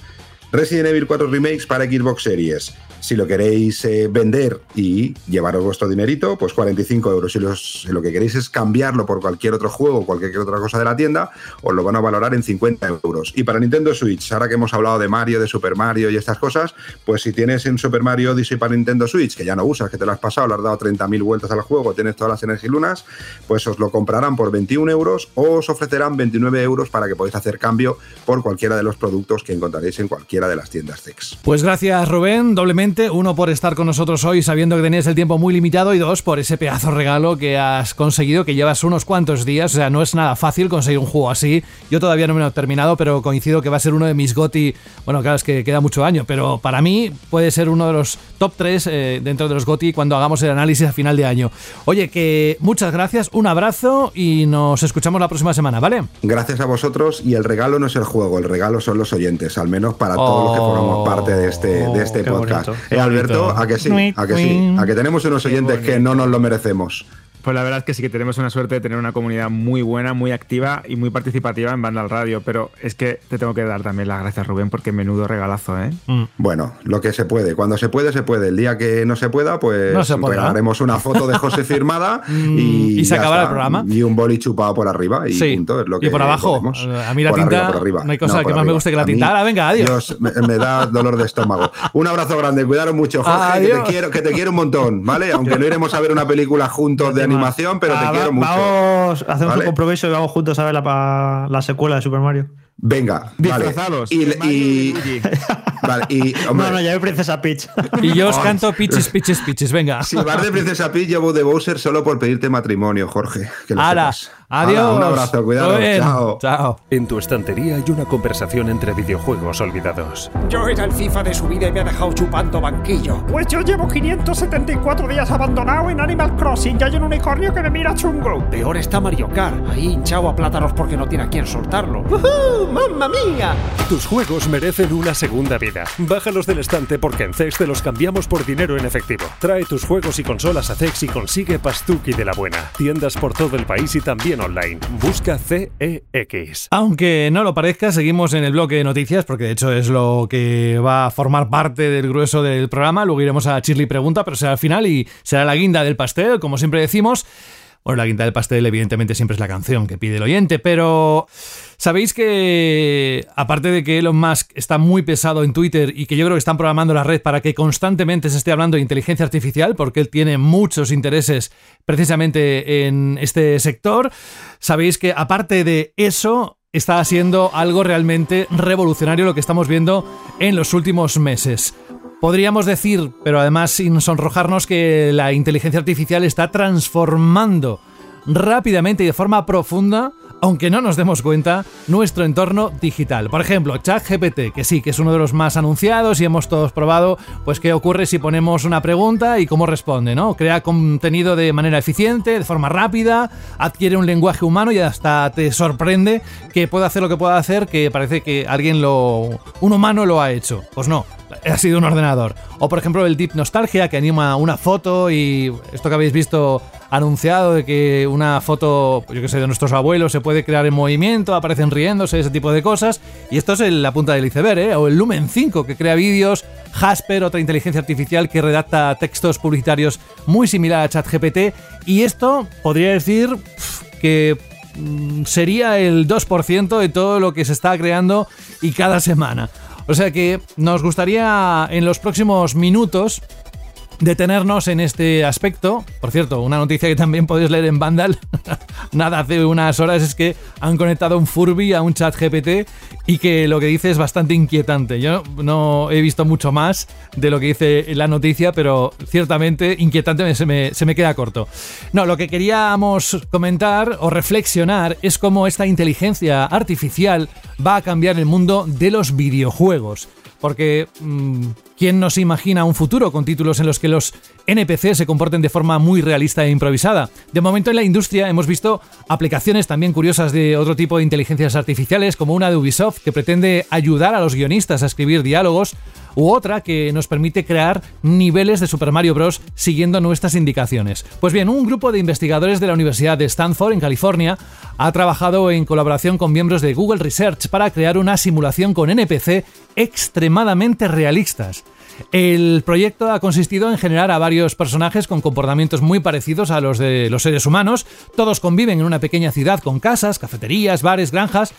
Y cada uno de ellos tiene una personalidad eh, y realizan acciones en base a ella. Todo sin la participación de mm, sus creadores por ellos mismos. Gráficamente se ha representado un entorno pixel art en dos dimensiones que recuerda al de videojuegos como Stardew Valley y esta simulación refleja cómo los NPC pueden realizar rutinas diarias muy humanas e incluso improvisar acciones y conversaciones con el resto.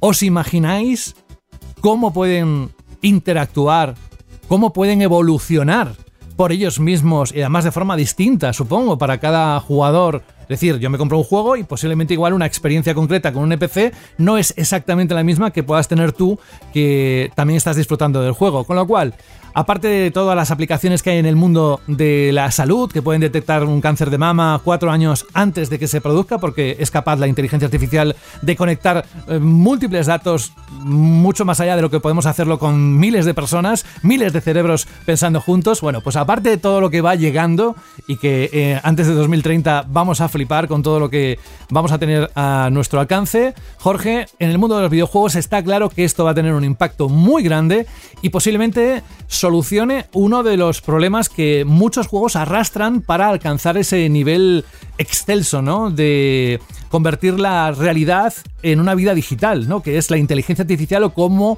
reaccionan los enemigos, los NPCs, etc. ¿Qué te parece a ti? Bueno, esto va a ser iniciación a la IA Manda al Radio. Creo que vamos a hablar muchísimo de esto los próximos años, si el programa sigue, claro. Eh, y, bueno, podríamos estar Alberto y yo hablando de esto aquí en el programa, te aseguro que tres horas, ¿eh? De la cantidad de opiniones. Es que hay tema. es que es un tema. vamos a un poco a concretar y vamos a hacer eso, que la gente sepa que esto va a ser un, simplemente para iniciarnos con este tema un poco, porque yo estoy seguro que vamos a hablar muchísimo eh, en los próximos tiempos de, de todo esto. Para empezar, también es decir que no somos expertos que ya ha llegado el momento, si lo desarrollamos más en un programa, pues llamamos a alguien que entienda mucho más de esto y que nos explique, porque yo ya conozco algún estudio de desarrollo en España que ya está utilizando la IA para de diferentes propósitos.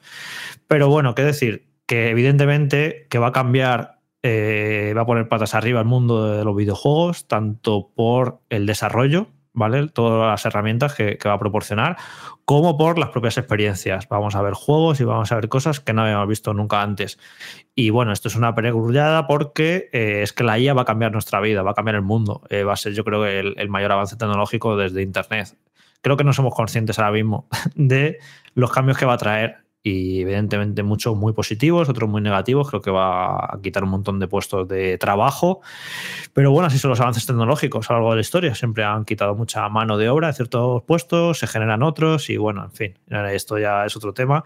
Pero eso, que va a cambiar nuestras vidas la IA y, y evidentemente va a cambiar el mundo de los videojuegos. ¿Y cómo va a cambiar el mundo de los videojuegos?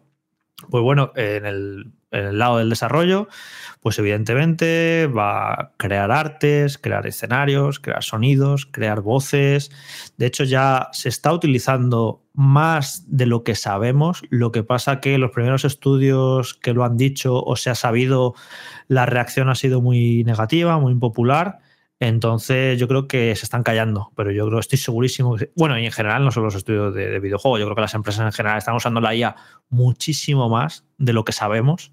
Yo sé por ahí algunas cosas y lo que pasa que ahora mismo es muy popular el decir, bueno, es que estamos utilizando la IA para crear arte, o estamos utilizando la IA para crear voces. Entonces, claro, pues bueno, eh, los eh, gremios de artistas, los de actores de doblaje van a saltar, es normal, ¿no?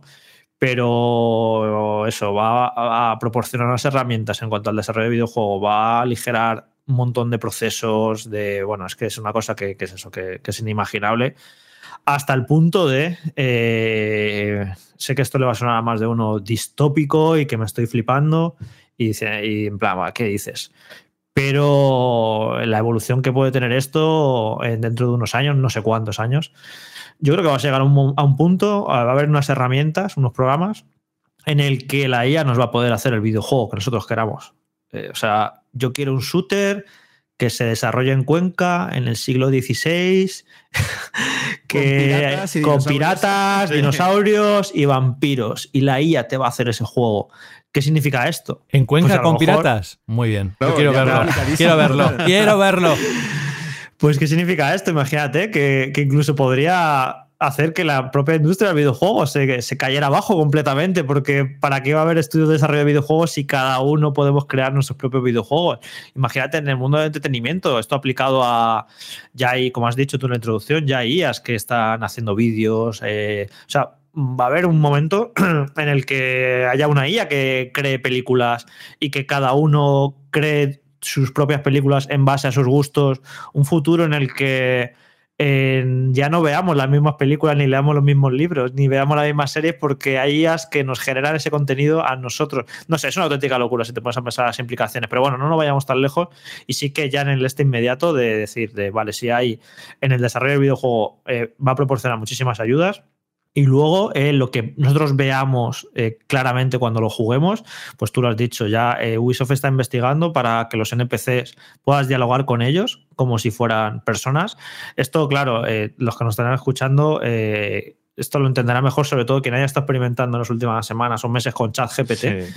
Yo he empezado a experimentar hace poco con ChatGPT, o sea, llevo muchísimo tiempo informado y sé lo que es y demás, y, pero no había yo experimentado en profundidad con él y yo estoy alucinado, sinceramente. Y esto aplicado a un videojuego en un mundo en el que cada NPC es un ChatGPT y puedes hablar con él y que dialogues como si fuera una persona normal. O sea, imagínate las implicaciones que puede traer a las aventuras, a los RPGs. O sea, puede ser algo increíble. Los comportamientos. Eh, yo, bueno, eh, lo, lo, comenta aquí José muchas veces en el programa. De hecho, tenemos una especie de tema pendiente de debate de la creatividad en el mundo de los videojuegos creo que pasa por un mal momento. Creo que hay muy poca creatividad, tanto en las superproducciones casi como te diría casi que en los indies, que cuesta ver propuestas originales, diferentes, frescas, que te sorprendan. Yo creo que hay estamos en un momento eh, que eso, que, que no hay una gran creatividad. Y fíjate que creo que va a venir por aquí. Creo que va a venir por eso, por cuando empiecen a implementar todas estas herramientas de ella en los videojuegos de diferentes maneras creo que ahí es cuando empezaremos a ver cosas totalmente nuevas que no habíamos visto antes. Y que eso, que ni siquiera sabemos, eh, podemos llegar a imaginar. Imagínate un Animal Crossing, ¿vale? Y que eso, que cada personaje de la villa eh, sea una IA que tiene sus propios comportamientos, que reacciona a ti en base a los diálogos que has tenido, a lo que has hecho, comportamientos totalmente impredecibles. Ahí sí que cada partida puede ser totalmente diferente. O sea, podemos ver cosas fascinantes gracias a la IA los videojuegos. Y eso, lo que no se está llegando por otros caminos, que pues a lo mejor eh, por fin empezamos a ver cosas realmente nuevas por el camino de, la IA. Así que bueno, como veis, así un poco hay un, resumen muy rápido y hay tantos temas, eh, va a tocar De, tantas maneras, pero yo quiero verlo por el lado positivo y creo que vamos a ver cosas que no habíamos visto nunca antes y que pueden ser apasionantes en, los videojuegos. Sí, por ejemplo, Jorge, uno de los estudios que ha confirmado que está trabajando con IA es Embark Studios, que son desarrolladores de Battlefield, que hace poco hablamos también aquí en el podcast y hablé yo de, de, Finals, de un nuevo shooter, y ellos están usando la IA sobre todo para temas de algunos robots que te acompañan y demás, para suavizar las animaciones y hacer animaciones que sean más fluidas y que se comporten de forma más realista, analizando movimientos que la IA analiza, aprendizaje profundo, que es una, una herramienta muy usada, que analiza miles, millones de movimientos de insectos, de animales, de, robots mecánicos que hay ahora y los lleva directamente, esa animación la, analiza y la lleva de la forma más fidedigna posible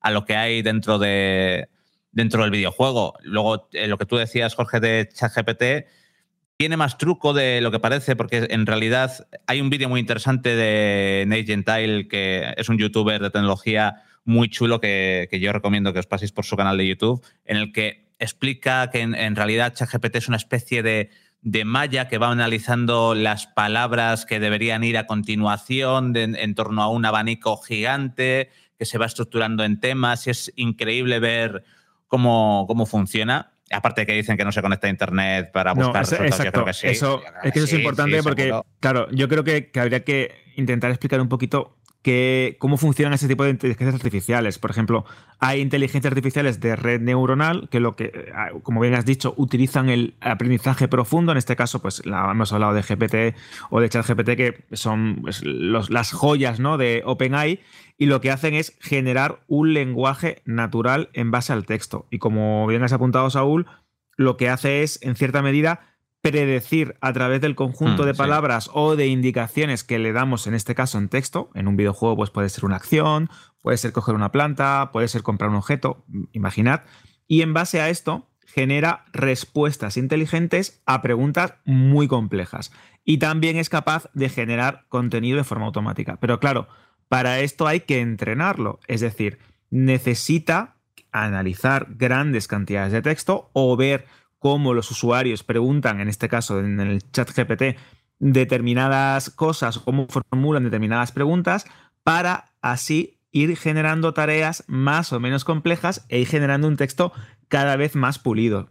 Es cierto que a día de hoy, pues obviamente, esto lo hemos hablado también Jorge y yo muchas veces, eh, es increíble, puede ser el gran futuro o la gran revolución en cuanto a Internet, tanto para recomendaciones como para ayudarte a perfilar un texto, como para eh, incluso programar, ¿no? Que hay gente que programa ya en base a, GPT. Pero claro, eh, hay unas limitaciones. Dicen, como bien ha también ha apuntado Saúl, que no está conectado a Internet, con lo cual su contenido puede estar, entre comillas, desactualizado. algo tiene dicen, que Dicen que no, yo creo que sí. Algo tiene que haber porque hay veces que hay respuestas a determinados temas de actualidad que son sorprendentemente eficientes o son sorprendentemente exactos. Así que vamos a ver cómo funcionan. Eh, en Vandal Random, si queréis, eh, tenéis un texto que estuve haciendo para ver cómo funciona, de qué manera puedes usarlo, las herramientas gratuitas que hay, la versión de pago que es un poco más compleja y un poco más afinada. Pero eh, también hay que destacar que aunque nos parezca esto ahora mismo un poco rudimentario o quizás también es cierto, una nueva bola de humo o una nueva revolución como podía haber sido el metaverso hace tres semanas o hace cuatro meses. Uf, no tiene eh, nada que, para mí no tiene, esto, sí es revolucionario. El metaverso era un humo de, Claro, pero esto eso es lo que quiero decir. O la web 3.0, la web 4.0. No, sí, los NFTs. claro, exactamente. O la criptomoneda. bueno, en este, en este caso sí estamos hablando de algo muy importante, porque estamos eh, viendo el principio de algo eh, que va a cambiar por completo nuestra vida, como cambió la llegada de los smartphones y las conexiones eh, a Internet desde cualquier parte del mundo, que esto a lo mejor hace 30 años nos parecía también un poco locura, o la manera en la que interactuamos con el contenido eh, de entretenimiento, ¿no? Eh, escuchar una canción sin tener que descargártela, eh, ver una película en cualquier lugar, resolución, es algo muy grande, es una, es una revolución muy grande y que como también ha dicho Jorge, va a afectar a todos los aspectos de nuestra vida. No lo creéis, pero sí es cierto que cualquier televisión a día de hoy tiene una pequeña inteligencia artificial, muy entre comillas, que te ayuda a que el contenido que tú veas en una resolución baja se escale y la veas mejor. Los desarrolladores utilizan este tipo de aprendizaje profundo para que las texturas eh, de baja resolución tengan una mejor calidad cuando tú la veas en pantalla. Un juego de realidad virtual puede utilizar también esto para focalizarse en según qué zonas en base a nuestro movimiento eh, de los ojos y ocular para eh, tener una mejor calidad. Y en el, en el, ejemplo de este juego rollo Stardew Valley o Animal Crossing, para generar reacciones en los NPC de una manera realista. Las aplicaciones son increíbles, desde automatizar procesos a la hora de desarrollar un videojuego a ayudar a los creativos para crear mundos imposibles o niveles realizados con tecnología procedural mm, inimaginables. Es que ahora mismo, como esto está tan en pañales y es verdad que hay gente que intenta aprovecharse y decirte que esto no sé qué y hacerte un hilo interminable en Twitter que al final te acaba eh, generando como desconfianza, ¿no? Como que arqueas un poco la ceja y dices, ya me están intentando colar otra. No, esto es una cosa muy grande. Eh, estamos viendo los primeros pasos. Vamos a llegar a ver si a día de hoy nos sorprende cómo funciona Alexa o nos sorprende un poquito menos cómo funciona Siri, los asistentes de voz pueden llegar a una nueva realidad con este tipo de tecnología. Eh, el jefe de Google llegó a decir que la inteligencia artificial era el cambio más grande que iba a ver la humanidad con respecto a la tecnología, algo como mm, descubrir de nuevo el fuego. Steve Jobs lo comparó con los con que era el cambio más importante desde el descubrimiento del procesador. Es que lo es, es un salto informático muy grande, un salto que nos va a afectar a nuestro día a día. Imagínate tu madre ya nos afecta, o tu ¿eh? abuela. Ya nos, afecta. Por ejemplo, todos los filtros de Instagram, ¿de dónde creéis que se generan? Que cada vez son más. Los de, todas, formas. O los vídeos que se generan, sí. De todas formas, a nivel de videojuegos, eh, tonteos con la IA, como cuando con Xbox One se nos prometía que la conexión esa en la nube era para analizar cómo se comportaban los jugadores en Forza y luego tener conducciones o carreras más realistas, eso ya es una especie de aprendizaje profundo. La tecnología del ESS de NVIDIA que lo has mencionado tú, Alberto, Exacto. para el tema de, de reescalado, que al principio, esto empezó en 2019, de cuatro años ya, y al principio era capaz de, predecir, eh, analizaba figuras y era capaz de predecir cómo era la figura y lo que te hacía era reducir los dientes de sierra y ahora ya está tan, eh, es tan avanzada y, y, tiene tal aprendizaje que una parte de esa IA lo que hace es generar siete de, siete de cada ocho píxeles cada dos imágenes. Que, que, la está generando prácticamente cada, cada dos frames, uno lo está generando por completo la IA porque ya es capaz de predecir en base a todos los datos que ha analizado lo que va a aparecer en la pantalla en el siguiente frame o en la siguiente imagen. Es increíble. Es, y, y, esto aplicado a videojuegos, tema de inteligencia artificial, sobre todo esos juegos de carreras, juegos deportivos, eh, Saúl, analizar partidas de jugadores. Una cosa que sí, una cosa que ha pasado un poco desapercibida, que porque a quien le esté pareciendo todo esto humo y algo que está en el futuro, no, no, ya está aquí. Eh, la última actualización de Gran Turismo 7 in, ha incorporado una IA por aprendizaje profundo y yo tengo un amigo que ah, es muy aficionado. Que, se, que, compitieron contra ella. Sí, sí, sí. Tiene, un nombre, una, tiene nombre de mujer, creo. yo tengo un amigo que es muy aficionado a los juegos de coches y a los coches en general. Y el otro día me estuvo diciendo que es muy, muy sorprendente lo buena que es, cómo te cierra, cómo juega. Y es una IA, ya está aquí en el mundo de los videojuegos, Sophie, ya es algo ¿no? práctico. Llamaba, creo, Sophie. Y, sí, sí, y es una IA por aprendizaje profundo. Así que imagínate las, las implicaciones en todos los juegos de deportivos. En los de deportivos, coche, sobre todo. De es que, guerra cuando empiezan a, a, aplicar todo eso del aprendizaje profundo y todas las sillas realmente empiezan a, a, comportar, a tener comportamientos realmente humanos. O sea, puede ser. Puede sí. o sea, mira, lo de que nos hemos quejado aquí desde, desde hace años, que la, la inteligencia artificial en los videojuegos, en cuanto a los comportamientos de, lo, de los NPCs, lleva estancada muchísimos años. Cuesta ver un juego de acción en el que te sorprenda el comportamiento de los enemigos. Pues esto de repente, lo que no se ha avanzado en 20 años, a lo mejor en dos o tres, esto pega un salto de repente que alucinamos en cuanto a cómo juegan los, los personajes controlados por la, por la CPU. Sí, sí, sí, es que encima es eso, es que en juegos bélicos y, y demás, bueno, sí que había, creo que en, precisamente en el Call of Duty anterior sí que habían utilizado un poco una, en el Modern Warfare, una Para que el comportamiento de los soldados no se expusieran tanto y habían tenido analizado datos de partidas como de Airsoft para ver cómo la gente se cubría cuando estaban disparando los otros y demás. Y sí que notas un pequeño cambio, pero es, es mínimo todavía y como que no lo han explotado suficiente. Pero sobre todo eso, en simuladores deportivos que tienen tantos datos para analizar reales que pones a una IA a ver, entre comillas, partidos de fútbol, de baloncesto, carreras, para que aprendan cómo se comporta la élite y poder, y, y poder escalar en, en, jugabilidad y ver por fin partidos fluidos o que sean realistas de verdad, que no todos claro, los equipos jueguen igual. Es, un, un, ejemplo muy concreto, eh, en plan la, en un juego de fútbol, coge la, la ella, venga, aprende cómo juega eh, Vinicius, cómo juega realmente, cómo busca el desborde siempre, cómo se pega a la línea, cómo está intentando regatear todo el rato. Entonces, vale, coge, lo aplicas al juego y lo vas, y vas así futbolista por futbolista.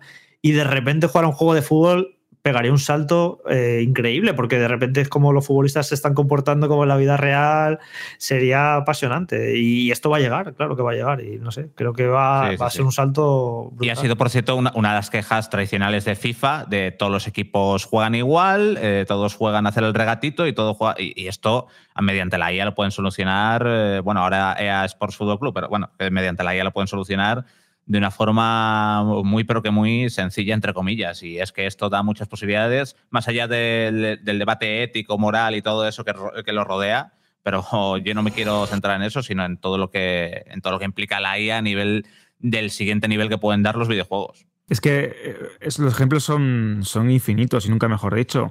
Eh, pensad en un juego de rol esto que estamos siempre acostumbrados a escuchar, eh, las decisiones marcan el futuro o el devenir de la historia. Cada eh, frase que elijas, cada respuesta que des a un, a un texto, bueno, a una conversación, va a cambiar por completo la manera en la que se percibe tu personaje. Esto lo decía mucho Peter Molinex, ¿no? Con, con, con Fable y todas las implicaciones morales que tenía. Bueno, pues imaginad ese ejemplo, ese contexto llevado a esta tecnología de inteligencia artificial, en el que un juego de rol, una acción que tú hagas, tenga repercusiones reales en los habitantes de un pueblo. Por, poner un ejemplo, eh, te dicen que hay un monstruo que está mm, destrozando las cosechas y decides matar al monstruo con tan mala pata que cae el monstruo en la, mm, pues no sé, en, el pozo y envenena el agua y ese pueblo acaba completamente destrozado por culpa de tu acción y de tu momento, ¿no?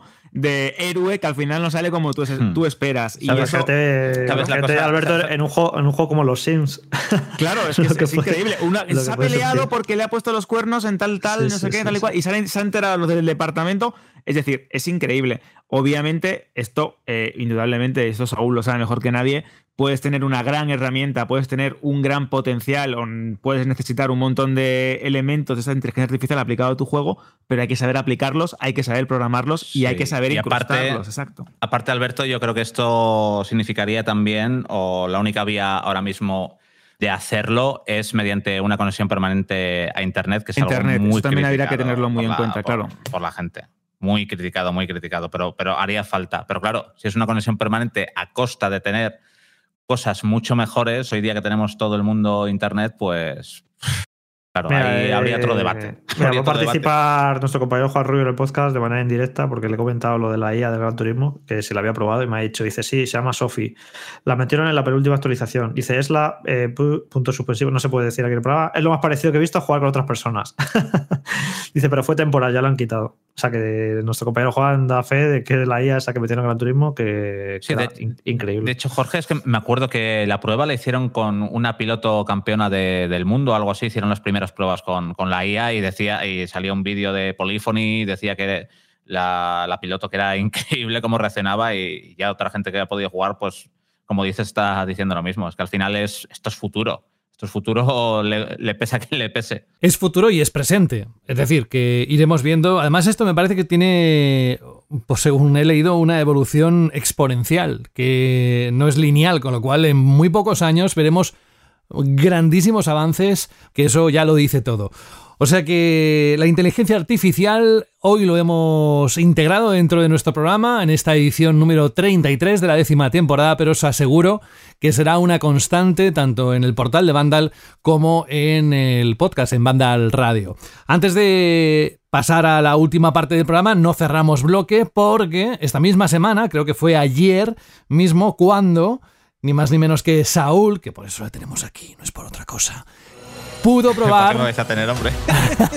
la nueva gráfica de Nvidia que se ha puesto a la venta esta misma semana y que está pensada para aquellos que quieran jugar con solvencia 1440p y más de 100 frames por segundo. Entonces, claro, ya hablamos la semana pasada de la oferta concreta que había en PC Componentes. Hoy vamos a hablar del análisis que has hecho de la Nvidia GeForce RTX 4070 y de si también, hombre, no creo que sea un punto de inflexión tan grande como la inteligencia artificial, pero hasta qué punto marca un antes y un después en las tarjetas gráficas, Saúl. Eh, no, no es un antes y un después, pero del SS3 que usa la inteligencia artificial, que es lo que genera las, eh, eh, las 7 de cada 8 píxeles de una imagen cada dos imágenes, o casi toda, casi toda la imagen cada dos imágenes, sí que lo es. Y esta 4070, como el resto de generación de la serie 40 de Nvidia, usa del SS3, que es exclusivo de, de esta generación? Pues la 4070, José, es una gráfica muy interesante. Para mí bastante más interesante que la 4070 Ti. Y yo creo que va a ser. Tiene pinta de ser una de las gráficas eh, más vendidas de esta generación, sin dudas. Ya veremos por dónde salen cuando salgan la 4060 o la 4050 a nivel de precio. Pero por el rendimiento que tiene tanto a 1440p como a 4K, eh, es una gráfica muy, pero que muy interesante. 4K es todavía una resolución. Unos 670, ¿no? Más o menos pones en el. 669 euros en concreto. Eso es. Es lo que, eso que cuesta, que cuesta menos que la. A ver, la serie 80, las 80 siempre suelen ser el, tope para jugadores y luego las 90 suelen ser para, para profesionales. La generación anterior, la 3080, era más cara que esta 4070 y esta 4070 tiene un rendimiento igual, pero con DLS, o muy parecido, pero con DLSS 3, o sea que a la larga es una tarjeta que merece mucho más la pena y que es eh, más barata. Entonces, para mí es el producto más atractivo de esta generación, dependiendo de cómo salgan luego la 4060 o la 4050. Sí que es cierto, por ejemplo, que 4K en PC es una resolución residual. 1440p empieza a ser ahora una resolución que empieza a ser bastante usada por el jugador de PC, aunque sigue siendo 1080p la resolución por antonomasia en, nuestros ordenadores. Aquí esta gráfica todavía tiene un ligero cuello de botella a 1080p, pero si estás pensando en el futuro, y en el futuro yo creo que en los próximos 4, 5, 6 años la mayoría de los jugadores cogerán un monitor 1440p, esta gráfica es muy atractiva, tiene, bueno, a ver, que estoy bajando aquí para ver resultados de, rendimiento. En Red Dead Redemption 2, por ejemplo, a 1440p llega a 109 imágenes por segundo con todo al máximo a ver, en Guardianes de la Galaxia que tengo por aquí a 1440p, aquí sí que son 87 imágenes por segundo, pero hablamos con todo al máximo y con el ray tracing, que mucha gente lo, va a quitar. Seguro, returna al igual con ray tracing 93 imágenes por segundo, o sea que sin ray tracing eh, supera los 100 de forma holgada 110, 115. Fórmula 1 22, 146 imágenes por segundo, o sea que es una gráfica con un rendimiento muy, pero que muy solvente, tanto ahora como para el futuro. A mí me parece de esta generación, de momento, para el jugador, la gráfica más atractiva. Sigue siendo un producto que no es barato, desde luego. El tema de los precios de las gráficas, sobre todo por las gráficas de generaciones anteriores que no bajan de precio, que yo creo que ahí está el problema. Porque al final, si estás teniendo una gráfica que rinde mejor que una de las mejores de la generación anterior y cuesta menos de lanzamiento, no lo veo algo grave, pero el problema es que siguen estancados los precios de las generaciones anteriores, tanto de Nvidia como de AMD. Ahora empiezan a verse como bajan de precio, como cada vez hay más gráficas alrededor de los 350, 400 euros los modelos para jugar a 1080p, pero aún así ya quedan muy lejos los tiempos que por 180, 200 euros tenías una gráfica para jugar. También valga la realidad de que normalmente no recuerdo ahora cuál era el precio de la 1060, que es la, la, gráfica que fue durante años la gráfica más usada de Steam, pero sí que es cierto que en ese momento comprabas gráficas de, o yo compraba gráficas de 200 euros, alrededor de 200 euros, pero las tenías que cambiar cada dos años y con estos modelos más caros no te hace falta cambiarlo cada, cada dos años. Pero sí que el tema del momento de los precios de las gráficas es complicado para el jugador de a pie, tanto de las gráficas como de, como de todo el hardware en general de PC, y lo estamos viendo en, caída en ventas también de, hardware, en la crisis que están teniendo de, ventas las gráficas, que por, eh, por, suerte ahora este 2023 parece que empiezan a despegar, pero bueno, el futuro y el tema precios es un poco de aquella manera ahora mismo para el jugador de PC. Yo, Saúl, siempre he escuchado a los jugadores de PC que una estrategia que solían hacer era cuando llegaba una nueva generación de consolas, es esperar un poco a ver cuáles van a ser los estándares de requisitos de esa generación, ¿no? Y ya en base a eso vas viendo lo que van a pedir los juegos y ya te, pues ahí aprovechas y actualizas el equipo. sin duda. Sí, un la memoria que vas a necesitar, la gráfica que vas a necesitar. Y bueno, yo creo que estamos ahora ya en el segundo, ya el tercer año de la, de la nueva generación, aunque lo que pasa que como ha tenido un comienzo tan raro y no han empezado todavía a llegar juegos realmente que aprovechen las capacidades, eso yo qué sé, lo veremos con un Starfield o no sé con qué juegos. Entonces, ¿tú crees, Saúl, ya que ya es un buen momento como para hacerse una idea de lo que van a pedir los juegos en los próximos 5, 6, 7 años y para decir, vale, pues ya sé el ordenador que más o menos que voy a necesitar para que me dure? Porque evidentemente cuando haces una inversión tan grande, quieres que te dure ese ordenador tus 7, 8 años. Y yo creo que si te gastas 700 euros en una gráfica, es para que te dure al menos eh, esa cantidad de tiempo. Entonces, ¿cómo, ¿cómo, lo ves ahora mismo? Si es un buen momento para entrar, si es mejor esperar todavía un poquito a final de año a que se aclare la cosa. Yo esperaría a final de año, Jorge, por el sencillo hecho de que AMD todavía tiene que sacar sus modelos de que no ha empezado todavía. AMD, la generación nueva de AMD todavía tiene los modelos más tope de gama, pero no ha empezado todavía a lanzar los modelos de gama media para jugar a 1440p o, 1080p. Y Nvidia todavía le quedan por lanzar la esperadísima 4060, que, que veremos el precio, que siempre suele ser la gama más popular. Yo esperaría todavía unos meses. Se decía, de hecho, además, estos son todos rumores, que a Nvidia se le filtra todo. Bueno, normalmente a las empresas tecnológicas se les filtra todo, pero yo no sé si es porque se les filtra o porque les interesa dar que hablar y van filtrando cosas. que yo creo que es más esto segundo y lo hacen todas, ¿eh? Nvidia, Intel, AMD, no, no pasa una semana sin que tengamos una, eh, una filtración de características de un producto o de fechas de lanzamiento. La 4060 en teoría sale en mayo. Y a partir de ahí y de alguna respuesta que haya de AMD a esa 4060, yo creo que ya es buen momento para empezar a plantearse comprar una tarjeta gráfica. Yo creo que a partir de, ese momento. Y mínimo, mínimo, mínimo, mm, por lo que estamos viendo en requisitos de juegos de, PC, la generación anterior. a partir de la generación anterior que salió en 2021, si, no me equivoco, creo que, que gráficas más allá de 2021-2020 es tontería comprarla. no es tontería. A ver, puedes comprarlas para ir saliendo del paso y luego, y luego actualizar cada dos años. Pero si quieres jugar a, a largo, y también depende del tipo de jugador que eres. Eh, si, que, si vas a jugar a Counter-Strike o League of Legends, no te va a hacer falta comprarte más de una 2060, por ejemplo, una 2070 va, va sobrado para jugar durante los próximos 15 años. Pero si eres un jugador de todo un poco, que es, eh, que es a lo que voy, yo creo que mínimo la generación anterior, una gráfica que sea de 2021 en adelante, es lo que te va a hacer falta. Y lo que me preocupa que estamos viendo en, en muchos ports o muchas versiones de PC que tecnologías precisamente que hemos estado hablando de ellas, como DLSS de, Nvidia o FSR de AMD o Intel Chess de, de, Intel, como es lógico, que precisamente estas tecnologías de rescalado y suavizado de texturas están sirviendo para muchos estudios para no optimizar sus juegos un carajo.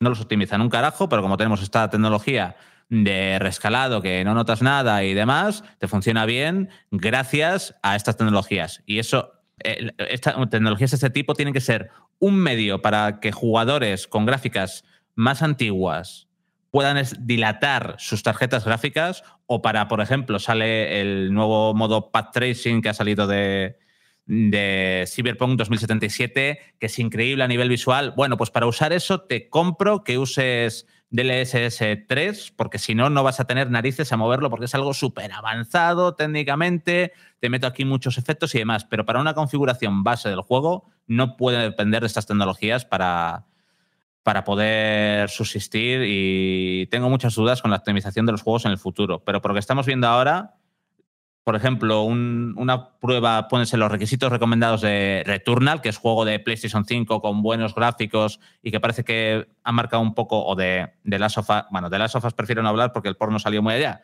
pero de, Returnal, que pide una Nvidia RTX 2070 Super, una AMD RX 6700 XT, 16 GB de RAM que van a ser el estándar, pero si yo compro un ordenador hoy mínimo cogería 32 GB de RAM y un procesador que, sea de hace, de hace, tres años como, como, como mucho. Como mucho, y con eso ya tendrías un PC para aguantar durante los próximos eh, seis años. Con la 2070 Super, quizás no, pero, pero bueno, pero deberías poder aguantar ya unos seis o siete años. Pero de todas formas, yo esperaría todavía unos meses. Lo que pasa es que, claro, te diré, espera unos meses y cuando llegue, cuando salga la 4060 estarán anunciando otro modelo de tal y te diré, buf, espera, espera unos meses más. Pero yo creo que a partir de mayo es un buen momento para plantearse el empezar a hacer una compra y antes de que suban las, el precio de las memorias RAM y de las memorias de almacenamiento, porque en teoría están en caída, pero claro, aquí ya llega la, serpiente de Uroboros, que se está muriendo todo el rato la cola, que es caen los precios de las memorias y las compañías como Samsung en este caso, ¿qué hacen?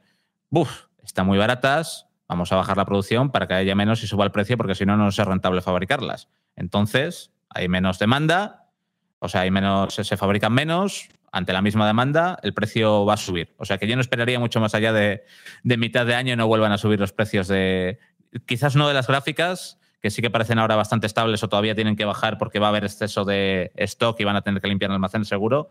Pero igual lo que ahorras de la gráfica por un lado lo acabas pagando con la RAM o el almacenamiento por otro. Entonces, lo que he visto mitad de año es, es buena, buena época. Lo que se ha visto, Saúl, es algún juego de estos así recientes, como de repente pedir demasiada memoria RAM, ¿no? Sí, es algo que yo tampoco que yo tampoco entiendo mucho, pero bueno, yo creo, ahora mismo cualquiera, yo creo que ya tiene 16 GB de RAM. ¿eh? De hecho, las estadísticas Steam, si la memoria no me falla, es lo más habitual. Cada vez hay menos gente que tiene 8 GB y con 16 de RAM en recomendado puedes, puedes jugar a cualquier cosa. Y muchas veces sí que se infla muchas veces los requisitos y se, y se pide de más. Yo no creo que sea tanto para hacer una campaña comercial, como dice la gente, sino para simplemente los desarrolladores cubrirse en salud y pedir algo más de lo que realmente necesita para que luego no vaya alguien y le diga, no, pero a mí no me funciona y me ponías estos requisitos tal. Eh, yo creo que prefieren curarse de espanto y pedir siempre un poco más o algo más. Sí, pero que, bastante más. Pero que si vas a hacer ahora la inversión de comprarte un ordenador y demás, yo casi que me iría ¿no? a los 24 o los 32, ¿no? Por si acaso. Nadie compra 24, 32. 32, directamente, ¿no? Ya saltaba de los 16 a los 32, el doble. Sí, sí, sí, sí, el doble, el doble. El doble. Es, muy, es muy raro ver módulos de... Se, compra siempre la RAN en módulos de 2 y es muy raro ver módulos de 12, extremadamente rarísimo. De hecho, por eso eh, no recuerdo qué juego era que pedía 24 GB de RAM y extrañaba mucho. Eh, no sé si era el Forspoken, creo. Me parece que sí. Y extrañaba mucho porque nadie compra módulos de, 12, son rarísimos de, encontrar, están más eh, para, otras cosas que no son para, jugar y de 16 saltas a, 32 de RAM comprando dos módulos de, 16 o cuatro de, 8 y ya está. Así todo, qué gustazo el poder hablar con esta fluidez, ya no solo por lo que sepas, y de las serpientes de Uroboros, que me lo he tenido que buscar en la Wikipedia, pero no sé lo que era. Yo estoy con la pescadilla que se muerde la cola y ahí me he quedado. Pero bueno, allí se ve que el León sois más versados eh, y leéis más, y me ha encantado esa referencia. Así que ya sé algo más de un programa que es de videojuegos, pero que ya me llevo algo más para, para mi contenido de de palabras así para utilizar y sorprender a la gente.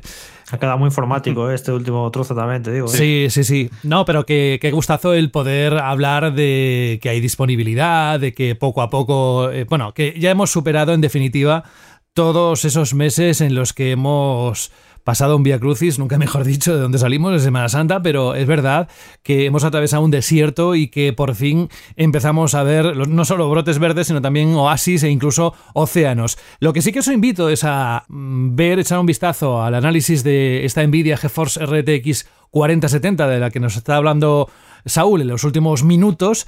Y aparte de todo lo que se ha dejado, evidentemente, que está en el texto, echaros un vistazo al foro, a los mensajes de, de ese análisis, porque también los eh, foreros, los visitantes de los eh, lectores de Vandal, de la página web, tienen mucho que decir y seguro que ahí también podéis aprender un montón de cosas o incluso dar vuestra opinión, ¿por qué no? Saúl, oye, que ha sido un placer tenerte hoy aquí, aparte que hemos hecho un programa, se dice aquí por la parte de Cataluña, un poti poti, que es una especie de mezcla de, de temas y la verdad es que han sido para mí bastante interesantes. Son temas que no quedan aquí, sino que irán evolucionando y, tendrán sus propios, su, propia vida, como los NPCs, cuando tenga la inteligencia artificial que hemos dicho. Pero hasta que llegue ese momento, mientras te mandamos un abrazo y a ver si dentro de unos días volvemos a tenerte para hablar de mm. otros temas y de la actualidad que seguro que... Oye, no, no hemos dicho nada, por cierto, Jorge, de la consola portátil de Sony supuestamente que está fabricando y que se pondría a la venta a final de año. Eh, ha salido ya esto, este rumor por diferentes fuentes, yo ya me lo creo, la verdad. y seguro que se va a filtrar más cosas en las próximas semanas o meses. Pero en cualquier caso, por lo que han dicho, sería una consola como para jugar en streaming, que no se espere la gente, una PlayStation Vita 2 y demás. Y como cualquier dispositivo para jugar solo en streaming, yo creo que, el interés va a ser limitado. Lo que pasa que, claro, si lo sacas esto con la marca PlayStation, pues ya va a recibir una atención especial. Pero bueno, estamos viendo eh, que varias compañías están apostando por dispositivos de este perfil, que están enfocados al juego en streaming. Y bueno, pues parece ser que Sony, eh, por si acaso, quiere estar ahí y va a sacar algo así parecido. ¿Hablaremos de ello la próxima semana? Mm, esta seguro que no, pero estad atentos a no solo a la web, sino al podcast. Y lo dicho, Saúl, un abrazo muy grande y hasta pronto. Nada, a ver más películas de Van Damme y menos de Super Mario, que discutís mucho. Venga, hasta luego. Chao.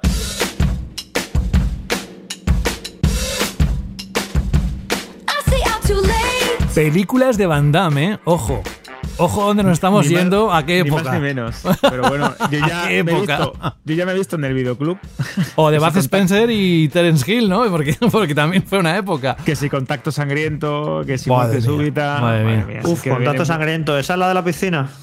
¿Que pelean en la piscina? Esa me encanta. Sí, esa es muy. es que, a ver, cuidado, es que hay muy buenas películas de Van Damme, de artes marciales premium, ¿eh? Y era, le decían, eh, en principio en modo despectivo, pero luego al final se acaba convirtiendo en algo eh, que relucir como el rey del videoclub, porque es verdad que película que sacaba en VHS, película que se agotaba, que todo el mundo quería ver y tenía verdaderos pelotazos, era muy, muy, muy, muy. ¿Cuál era la que metían los puños, o sea, las manos en pegamento y luego en cristales y se pegaban con ellos? Era increíble, a mí de pequeño me fascinaba. Creo que puede ser contacto sangriento, ¿eh? O la peli de Street Fighter. ¿Qué hizo? Bueno, también la de Street Fighter, que también, bueno, la inefable película de Street Fighter, que también tiene. Que de hecho van a Capcom ha vuelto a revivir esto y quiere hacer live action ¿no? de, sus películas, de, sus videojuegos más famosos. Así que no te extrañe que veamos una nueva película de, Street Fighter otra vez. Mm, era Kickboxer, ¿eh? Kickboxer era de los pegamentos. Claro, claro, claro. Sí, sí, sí, Se las confundo mucho porque era verdad que en la portada salía él, ¿no? Con las manos vendadas y, los, y los cristales. Bueno, vamos al tema de la sintonía porque todavía nos quedan algunas cosillas por disfrutar aquí en, en Banda Radio en esta edición. Recordamos la Chirly pregunta que hicimos hace dos semanas, porque como publicamos la semana pasada por el tema de Semana Santa, el podcast en un día que no tocaba, apenas os habíamos dado margen para poder mandar nada. Tal es así que la mayor parte de los audios que tenemos para hoy, que son siete, Alberto, el 80% aproximadamente se han recibido o se recibieron después de publicar nosotros el programa. Así que era justo darle un tiempo extra al tema.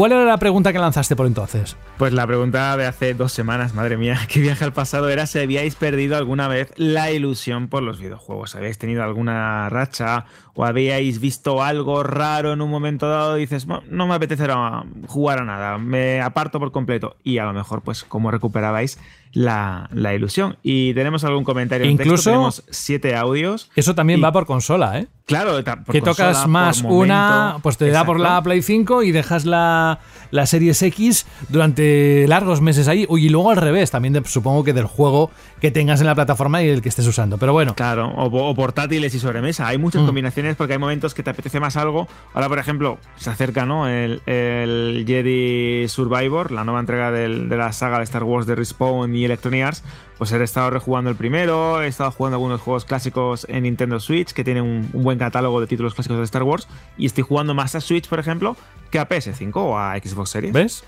disculpad un inciso, es que me estoy riendo bastante, porque he buscado lo de en qué película Van Damme se hacía lo del pegamento y los cristales. Eh, lo buscaba en Google, como siempre de toda la vida, y no he encontrado una respuesta clara. no, ay que lo veo venir. Que lo veo venir. Y me he ido, y me he ido a ChatGPT, que me ha dado pues una respuesta impecable y perfecta. La película que está buscando se llama Kickboxer, de 1989, dirigida por Max Disale y David Ward. Es una de las escenas más famosas de la película. El personaje interpretado por Jack Van Damme, llamado Kurt Sloan, se entrena en una técnica de Muay Thai que implica endurecer sus puños sumergiéndolos en pegamento y luego en un recipiente lleno de cristales. Luego, Kurt Sloan usa esta técnica en una pelea en el ring contra su oponente, Tom Poe, interpretado por Mickey, Michelle Kishi. O sea, increíble, macho. Es que, ¿ves? Lo que tardas un rato en buscar en Google, no sé qué, ChatGPT te lo dice en 10 segundos. Es que decían que eh, esto podría significar la muerte clarísima de, Google si no se renovaba y de ahí la inversión multi, multi, multimillonaria de Microsoft dentro, integrar ChatGPT dentro de Bing, de su buscador, que yo creo que poca gente utiliza, pero que a, raíz de esto eh, puede ser una gran opción, porque es que ya no tienes que buscar entre un montón de opciones, sino que ya te da la respuesta impecable, como tú has dicho, que parece que ha sido redactada por, por ti mismo, ¿no? Por ejemplo.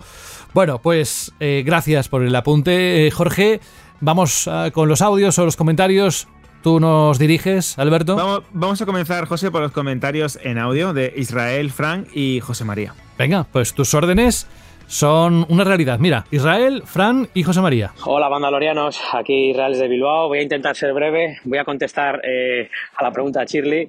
Eh, me desilusioné bastante con los videojuegos eh, hace poco, pues con el tema de la pandemia, la escasez de componentes que la Play 5 pues salía con packs que no me interesaban lo más mínimo y eran súper caros y que luego aparte pues bueno como soy padre pues eh, tampoco tengo mucho tiempo para jugar y tal. Entonces pues bueno eh, le dije a mi mujer que esta generación me la iba a saltar y mi mujer me sorprendió esta, este, este, Día del Padre regalándome la Play 5 y nada, le estoy pegando una caña al God of War Ragnarok y al Resident Evil 4 Remake que, que flipáis. Y luego quería contaros una anécdota eh, súper emotiva que me ocurrió con mis amigos jugando al Gears of War 3 que fue la muerte de Dom en la que todos estábamos allí jugando, ¿no? Y pues eh, oía a mis amigos, eh, yo me incluyo también llorando por el micrófono, y uno de ellos dijo, qué bonitos son los videojuegos, yo estoy llorando como una magdalena. Y, todos dijimos, no, no, yo también estoy llorando. Y al final, pues bueno, eh, esos momentos eh, se te quedan grabados para siempre. Un saludo muy fuerte y a seguir así, equipo. Agur. Muy buenas, familia de vándalos, una semanita más desde Zaragoza. Fran, en mi caso nunca se ha dado esa situación de querer de dejar de jugar. Pero sí que hubo la última temporada que estuve jugando a, World of Warcraft eh, sí que tuve que dejarlo un par de días, desinstalarlo y, respirar, porque en el momento que vi que ya me absorbía tanto y de estar jugando 8, 10, 12 horas, entonces te empiezas a plantear un poco que también hay vida social más allá de la pantalla. Así que nada, fue desinstalarlo, estar un par de días tranquilito y bueno, volver a, a pillar los juegos de una manera sana y divirtiéndonos. Bueno chicos, os esperamos la semana siguiente. Un fuerte abrazo a todos y cuidaros mucho. Hola amigos de Vandal, soy José de Laurín Grande en Málaga y nada, mi respuesta a la Chirly pregunta, pues claro que sí, he abandonado los videojuegos. Fue al final de la generación de, de PlayStation 3 y 360 pese a que le di bastante fuerte, pero bueno, me pillé una época sin internet y cada vez que iba a jugar tenía una actualización gorda que significaba tener que dejar la consola prácticamente toda la noche encendida descargando y aquello me sacaba muchísimo. El juego online era un desastre, en fin. El tema es que bueno, estuve un par de años dejándolo y, me salté la generación de, PlayStation 4 y Xbox One hasta que al final de esta pues he pillado una Xbox One X, eh, ya tengo la Switch, la PS5, me he puesto al día y ahora estoy jugando pues todo lo que me dejé atrás, pues desde Red Dead Redemption 2 hasta desde Stranding, los de las sofás, imaginaos lo que tenía yo ahí pendiente. Así que ahora mismo estoy con The Witcher 3 disfrutándolo mucho y bueno, el haber abandonado temporalmente esta pasión no ha significado que, que a día de hoy no pueda seguir disfrutándolo. Es más, la he cogido con muchas ganas, he comprado todas las consolas que tuve en su día, antiguas, tengo una habitación dedicada a los videojuegos con mis dos CRT, teles eh, de estas de culo, me compro un ordenador gaming, tengo la Play 5, en fin. Eh, la he cogido con muchas ganas. Eso que por desgracia, cosa de la vida, ahora tengo menos tiempo que nunca para jugar. Pero bueno, que no sea por, por consola. Un abrazo muy grande. ¿Ha dicho de culo o de tubo? Es que también en Málaga una tele de culona, una tele de cubo, por lo... Por lo ¿De cubo? No, de culo, de culo. Ah. también lo he escuchado, claro. Eso es habitual, ¿no? Porque tiene como tiene mucho culo, sí, ¿no? tiene mucho fondo. No, no, era, tele culona. Era horrible, pasaban un montón. Eran increíbles. Qué bonito esto de, recuperar. Es como el amor, ¿no? El, el tema a lo mejor te separas de alguien, os dais un tiempo porque no funciona y luego se reencuentran estas dos personas, ¿no? Con más fogosidad, ¿no? Con más, más, más cariño, como que las llamas nunca se han dejado de, de, Eso es bonito también, ¿no? Esto de, de recuperar la pasión por el mundo del videojuego, ese momento del reencuentro, de la reconciliación, eso tiene, tiene su miga. Es que yo creo que nos ha pasado a todos los aficionados, eh, ya no solo a los videojuegos, sino a cualquier, a algo en concreto, ¿no? Al cine, a la música algo que te hace clic y empiezas otra vez a, reconectar. Estás tan metido en el séptimo arte que tienes alma de guionista, vamos. ¿Verdad? Te has montado una película ahora aquí. Me monto un que muy bien, muy bien. No, no, muy bien, muy el bien. Oscar, el Oscar para la película que te has montado. Exacto. Eso, me encanta. Es de, tenías un montón en la estantería. un montón, lo, gano todos los años. Mira, tengo un comentario de José Pérez Barrera en iBox que dice: Buenas, ya que estáis anunciando el tema de las tarjetas gráficas, no estaría mal que hicierais un especial como el que hicisteis con las televisiones, pero en este caso centrado en ordenadores. Ya sé que puede ser un, muy complejo todo, pero bueno, seguro que se pueden dar unas nociones básicas de cómo montarte un PC decente o cómo tendría que ser un portátil para que tuviera unas características similares a las consolas actuales. Mira, José, yo creo que esto es interesante y que Saúl, como ya habéis escuchado en la sección anterior, nos puede ayudar mucho y yo creo que tomamos nota, ¿verdad, José?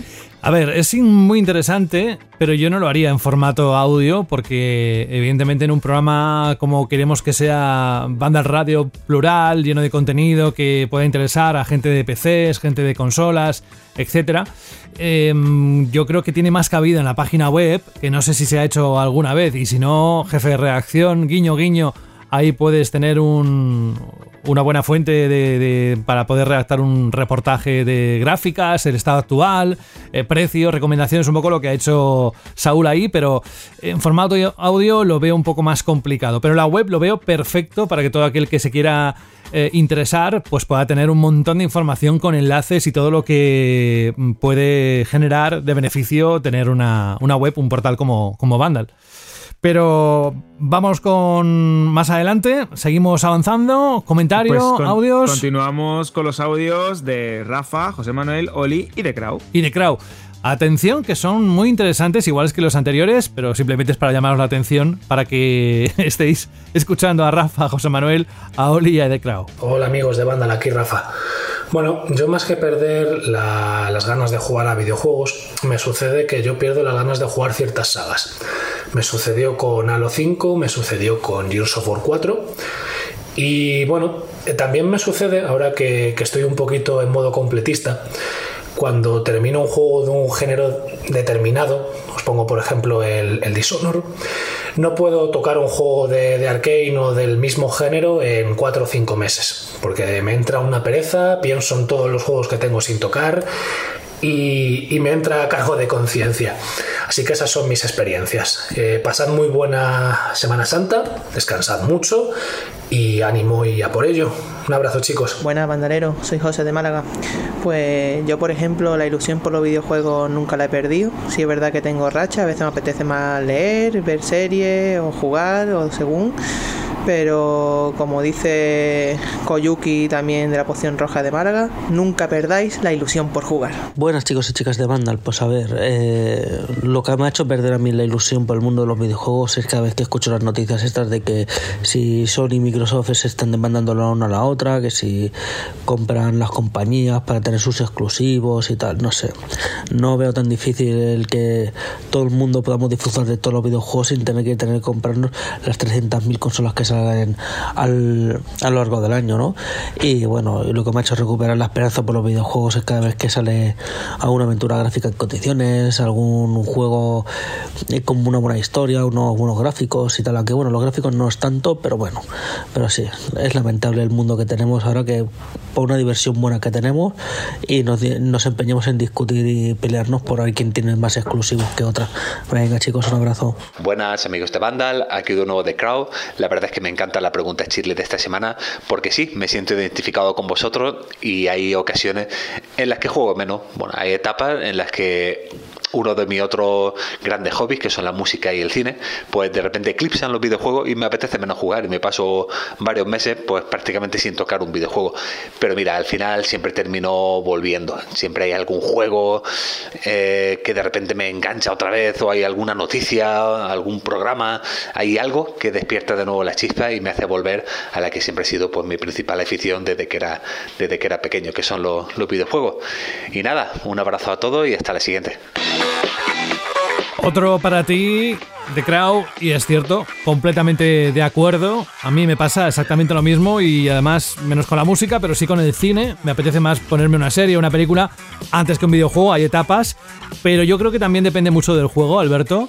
Porque en el momento en el que hemos comenzado este 2023, yo he pasado un mes de enero, bueno, que sí, que he estado jugando alguna cosilla, pero realmente cuando le metí manual de The Space Remake eh, y luego enlacé con algún juego más, es cuando me di cuenta de lo que me apetece realmente es un buen juego.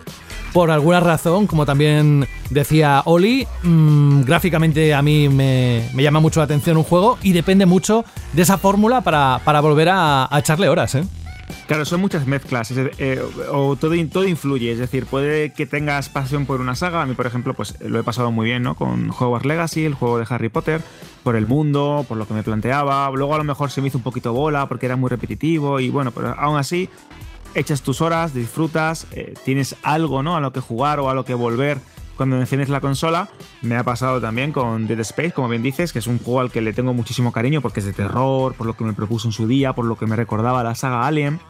Y claro, hay momentos también, porque luego puedo tener etapas, o todos tenemos etapas en las que te quieres centrar o en las que te quieres centrar en juegos de rol, en juegos de conducción, o en títulos relacionados con aventura, o en juegos que te marcaron eh, tu infancia o tu adolescencia y, en, encajas o enchufas tu consola antigua, eh, como nos comentaba también este oyente que tiene una sala dedicada a las consolas que, que disfrutó cuando era más joven, pues mira, pues las enchufas y echas juegos o echas partidas a juegos que fueron muy importantes en, tu momento o en tu, en tu madurez. De hecho, me ha pasado recientemente con lo que he comentado, ¿no? Con los juegos de Star Wars. Juegos que jugué en su día, en el 99, en el 2003, o en la primera Xbox o lo que sea, pues ahora lo estoy disfrutando otra vez en Switch. Y así que yo creo que esto es, eh, es un cúmulo, ¿no? De sensaciones también y de situaciones en las que un juego te puede marcar o que te puede ayudar a reintroducirte en, el hobby. De hecho, esto que nos comentas, o eso que estamos comentando,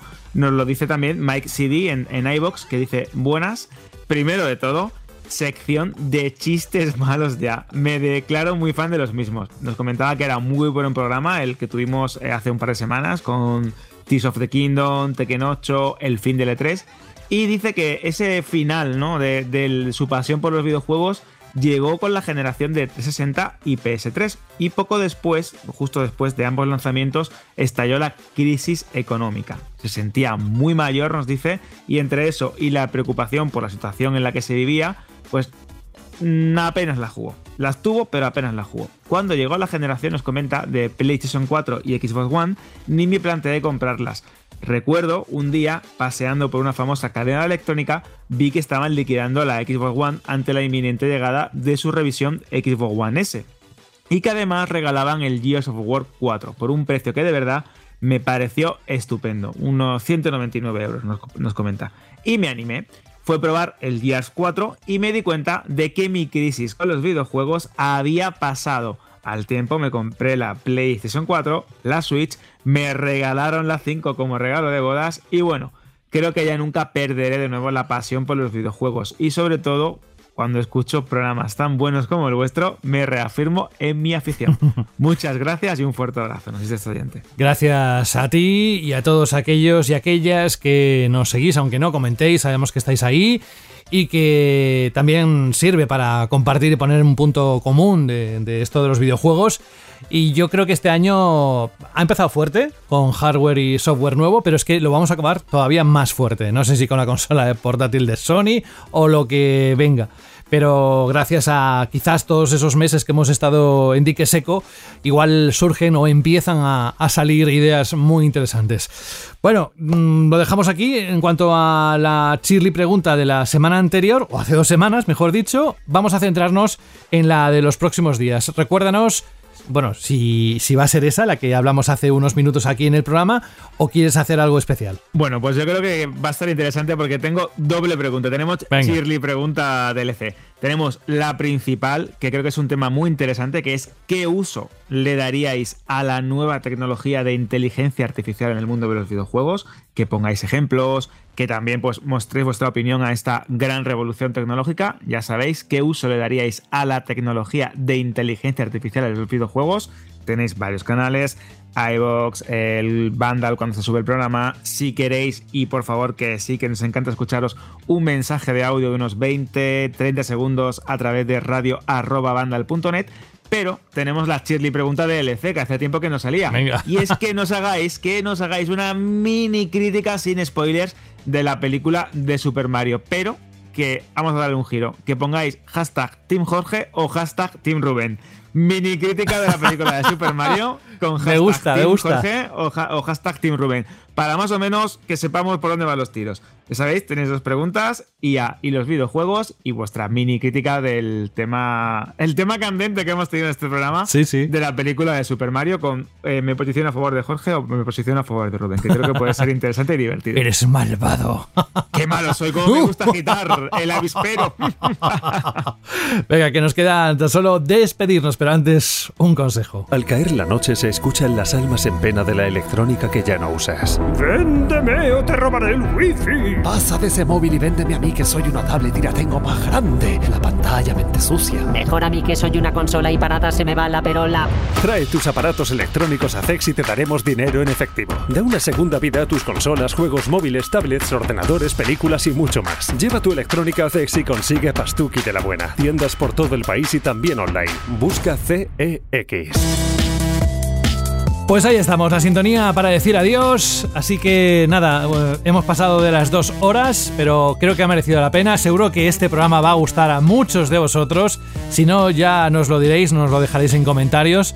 De alguna forma siempre nos llega lo que pensáis de aquello que os gusta mucho y de lo que no os gusta nada. Así que nada, os animamos a que sigáis haciéndolo, que el feedback para nosotros es, es importantísimo. Bueno, pues nada, que gracias Alberto por este, esta edición. La próxima.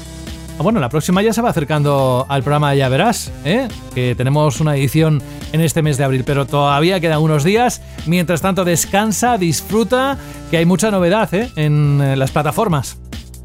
Pues sí, la verdad es que tenemos un mes bastante movido y lleno de novedades y de actualidad, que de hecho lo hemos estado comentando también en Petit Comité, que no, la actualidad no para. Así que bueno, la semana que viene nos vemos y un fuerte abrazo a todos. Otro para ti, adiós. Y Jorge Cano, oye, ¿cuántos, ¿cuántas torrijas te has comido esta Semana Santa? Pues bastantes, a lo mejor ocho, ¿eh? ¿Ah, sí? Sí, sí. ¿Pero pues, te las haces tú, las compras o las hace tu no, madre? No, mi madre, mi madre Ah, las vale, hace. vale. Hombre, Vale, vale. Hay gente que las prefiere comprar, ¿eh? También te lo digo.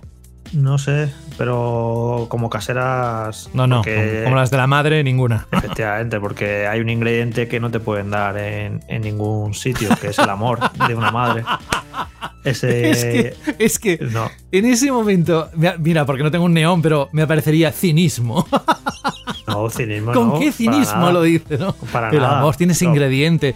Con un hombre tan duro como tú, que, que tiene esa capa férrea, ahora me vienes con el, Eso el ingrediente es- oculto. Esos son prejuicios y fachada, pero yo soy una persona muy tierna y muy ¿Sí? amorosa. Y evidentemente la. la comida que te hace una- La comida que te hace tu madre, joder, es que es inigualable, porque los Porque llevas años madre- comiendo y te has acostumbrado a esa comida, dicen muchos. Yo creo que no, que el Claro, ingrediente ese de amor existe de alguna manera y que lo- como la comida de la madre o del padre, que también en esto tenemos que ser también más inclusivos, aunque nuestra generación era más Bueno, bien lo mi- primero. Mi, generación, yo lo siento, pero mi, Exacto. mi padre, mi padre hace ciertas cosas muy puntuales que se le dan bastante bien, como la paella y demás. Sí. Pero eso. Pues mira, no suerte has tenido. El mío, eh, cuando cada vez que cocinaba, aparte de ponerlo todo perdido, decíamos, no, es igual, no te preocupes, pedimos algo para comer. Pero bueno, la Pero próxima eso, que será... me sube que eso, que podrá haber por allí en el mundo torrijas con mejores ingredientes, más sofisticadas, menos tal, pero el ingrediente ese que le pone el amor de madre, eso no, no lo puedes encontrar en ningún sitio. Y además ver cómo disfrutan cuando lo pruebas y le dices, mmm, está buenísimo. Bueno, en fin, que gracias Jorge, nunca dejas de sorprenderme. La próxima semana más y no sé si mejor, pero a ver qué nos deja la actualidad. Un abrazo. Un abrazo, hasta luego. Chao.